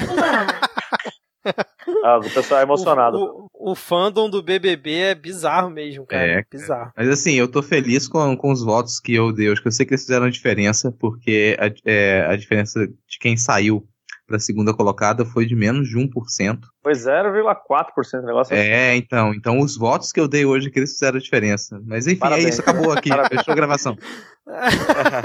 Vamos para as dicas culturais aqui. É, eu não sei se o Marco e Jair me trouxeram aqui dicas, mas deixa eu começar aqui, até porque se eles quiserem pensar em algo aí para passar, dá tempo. As minhas dicas culturais são: não coma no madeiro, não compre na van e não male na Smart Fit. Eu vou deixar os links na descrição do episódio, caso vocês queiram entender. Do Madeira eu já falei aqui outras vezes. O Davan também a gente não precisa repetir, é o velho Davan, né? Mas ele fez mais uma daquelas que ele sempre faz essa semana. E a Smart Fit pelo mesmo caminho, tudo dono bolsonarista, filha da puta. Então, essas são as minhas dicas culturais é, da semana. Ótimo. Eu tenho uma dica de série na Netflix que eu, quando acabei de ver, eu fiquei órfão dessa série, que é uma série documental que chama Tiger King, que é uma série que mostra o submundo do tráfico de grandes felinos nos Estados Unidos, que um dado alarmante assim é que tem tipo, é, sei lá, 100 mil é, tigres nos Estados Unidos em cativeiro e tem 4 mil na natureza solto.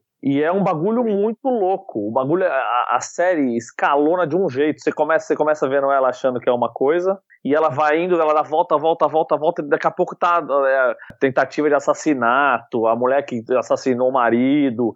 É um puta de um rolo, mas é muito bom, porque essa galera meio redneck americana, uma definição que me deram muito boa que era é, Wild Wild Country com grandes felinos, porque tem um negócio parece que é uma seita dessa galera dos dos, dos, dos, dos tigres, do é muito legal. E aí tem, o personagem principal é o Joe Exotic, que é o cara que é o que o traficante de, de filhote, e ele tem um zoológico lá no, no cu do Oklahoma. É muito foda. Assistam Tiger King no Netflix, é uma série de acho que nove episódios, sete ou nove, acho que nove episódios. E você vai ver o tanto de reviravolta que dá e é uma loucura. Excelente. Jairme. Então, a única dica que eu vou dar, que é a coisa que eu tô usando pra como escapismo pra desopilar de toda essa maluquice de pandemia, de Bolsonaro falando merda, é a série da HBO Westworld. Pra quem não assistiu, eu vou dar só um resumo bem por cima, assim, porque qualquer coisa é spoiler. Digamos que exista no futuro um parque temático onde tem robôs que se comportam basicamente como humanos e pessoas muito endinheiradas frequentam esse parque para participar de narrativas. No caso, o faroeste. Só que a história, ela anda de um jeito, assim, ela dá um nó na sua cabeça tão grande, porque ela discute filosofia, ela discute até é basicamente o mito da caverna que o Moneta citou, sabe? A questão de autodescobrimento, descobrimento do mundo lá fora. Ela é muito complexa, ela é muito maravilhosa. Ela tem uma linha de tempo muito bagunçada, digamos assim, mas no final tudo faz sentido. E ela tem um bônus que é o seguinte: logicamente que não com tudo, mas se ela te der um mistério no segundo episódio, no terceiro ela já revela. Você não precisa assistir até o final correndo para entender aquilo. E é isso, gente. Fora isso, tem tiroteio, tem gente nua, tem gente morrendo, tem gente passada para trás. É um Game of Thrones no futuro, digamos assim. Assista, é muito bom. É a série perfeita. E quem assistir e disser que é a Dolores fez alguma coisa de errado, pode mandar DM, porque eu vou bloquear. Eu não quero essa pessoa me seguindo, não. Diego e Rodrigo. Cara, vou, é, primeiro complementar até a, a indicação de, de Jaime, que tem essa, esse seriado é inspirado num filme de 1973, que é um filme que eu adoro, que é o Westworld, que foi não só escrito pelo Michael Crichton, que é um dos grandes autores de ficção científica, quem gosta aí de Jurassic Park, por exemplo, né, renda homenagens ao Michael Crichton, é, como dirigido por ele também. E é, o filme tem toda essa premissa, só que é um pouco mais de ação, uma coisa um pouco mais pop. 73, né? Falta efeito especial, mas ainda é muito bom um James Brolin, grande James Brolin também participando do filme. Vale a pena, assim, é uma coisa bem mais estereotipada, não é? Não tem essa complexidade psicológica que o seriado tem, mas vale muito a pena, bem divertido e foi o que inspirou o, o seriado, né? E, mas de indicação mesmo, eu vou, como sempre, aqui deixar um podcast é, de indicação, tá, tá linkado na descrição. Hoje eu indico o Copiou Parente, que é um podcast informativo, ele traz notícias direto de Brasília sobre os povos indígenas, o que acontece com os povos indígenas, os povos da floresta. Então, se você quiser se manter informado sobre o que acontece oficialmente, as últimas notícias, aí assine e escute o Copiou Parente. E por último aqui eu quero deixar a indicação de um jogo tem aí na, na Steam, chama Tabletop Simulator. E ele é literalmente isso, ele simula uma mesa para você jogar jogos de mesa com os seus amigos, né? É, nesses tempos aí de isolamento social, foi que a gente achou para jogar Magic, para jogar RPG, né? Ele tem uns mods muito bacanas já prontos, de graça, para você jogar vários jogos, né? Vários board games também. E é muito bom, cara. É muito bem feito, tem um nível de detalhe bem bacana. Né? Os objetos pequenininhos, você dá zoom, ele tá lá todo bonitinho em 3D, é bem, bem da hora. E eu tô jogando bastante Magic aí com os meus amigos no Tabletop Simulator. Excelente, tá todo nerdzinho nessa quarentena, hein, Diego? Olha só, cara. Bom, se você chegou até o final e curtiu esse episódio, compartilhe ele, faça a palavra do Midcast chegar em mais pessoas. Além disso, ajuda demais se você avaliar o podcast na Apple Store ou no aplicativo que você utiliza. E se você quer nos ajudar a pagar a hospedagem do podcast e incentivar o nosso trabalho de produção, você pode colaborar mensalmente com dois reais lá pelo PicPay é, tem ouvinte pedindo para abrir outros planos. Eu estou dando uma olhada nisso aqui. Provavelmente vou fazer isso, mas lá no PicPay mesmo e não em outra plataforma, como até eu tinha anunciado antes aqui. E para apoiá-la pelo PicPay, é só baixar o aplicativo na Apple Store ou na Play Store, procurar por Midcast e assinar o nosso plano. Movimento Jair Me Arrependi e Marco Melo, muito obrigado pela presença de vocês aqui hoje. Foi maravilhoso esse nosso bate-papo. Vocês agregaram demais. Jair já é de casa, já é a segunda vez aqui que volta para delírio dos ouvintes, né? Todo mundo pedindo a sua volta. E Marco Melo que estreando, espero que possa voltar outras vezes aqui no, no Midcast. Vou roubar você aí do Treta Talks, cara, que é a sua segunda casa lá, né? Vamos ver se a gente faz essa negociação aí. Ô, mano, precisando, tamo aí. Pra xingar o Bolsonaro, tô sempre, tô sempre à disposição. Gente, só o último recado, o último pedido. Lavem a mão direito, pelo amor de Deus. Só isso que eu tô lavem a mão direito. Exatamente. Bom, gente, então é isso. Vamos agora dar tchau para os ouvintes e até semana que vem. Valeu, tchau, tchau. Tchau, tchau. Tchau, valeu. Valeu. Tchau. Falou.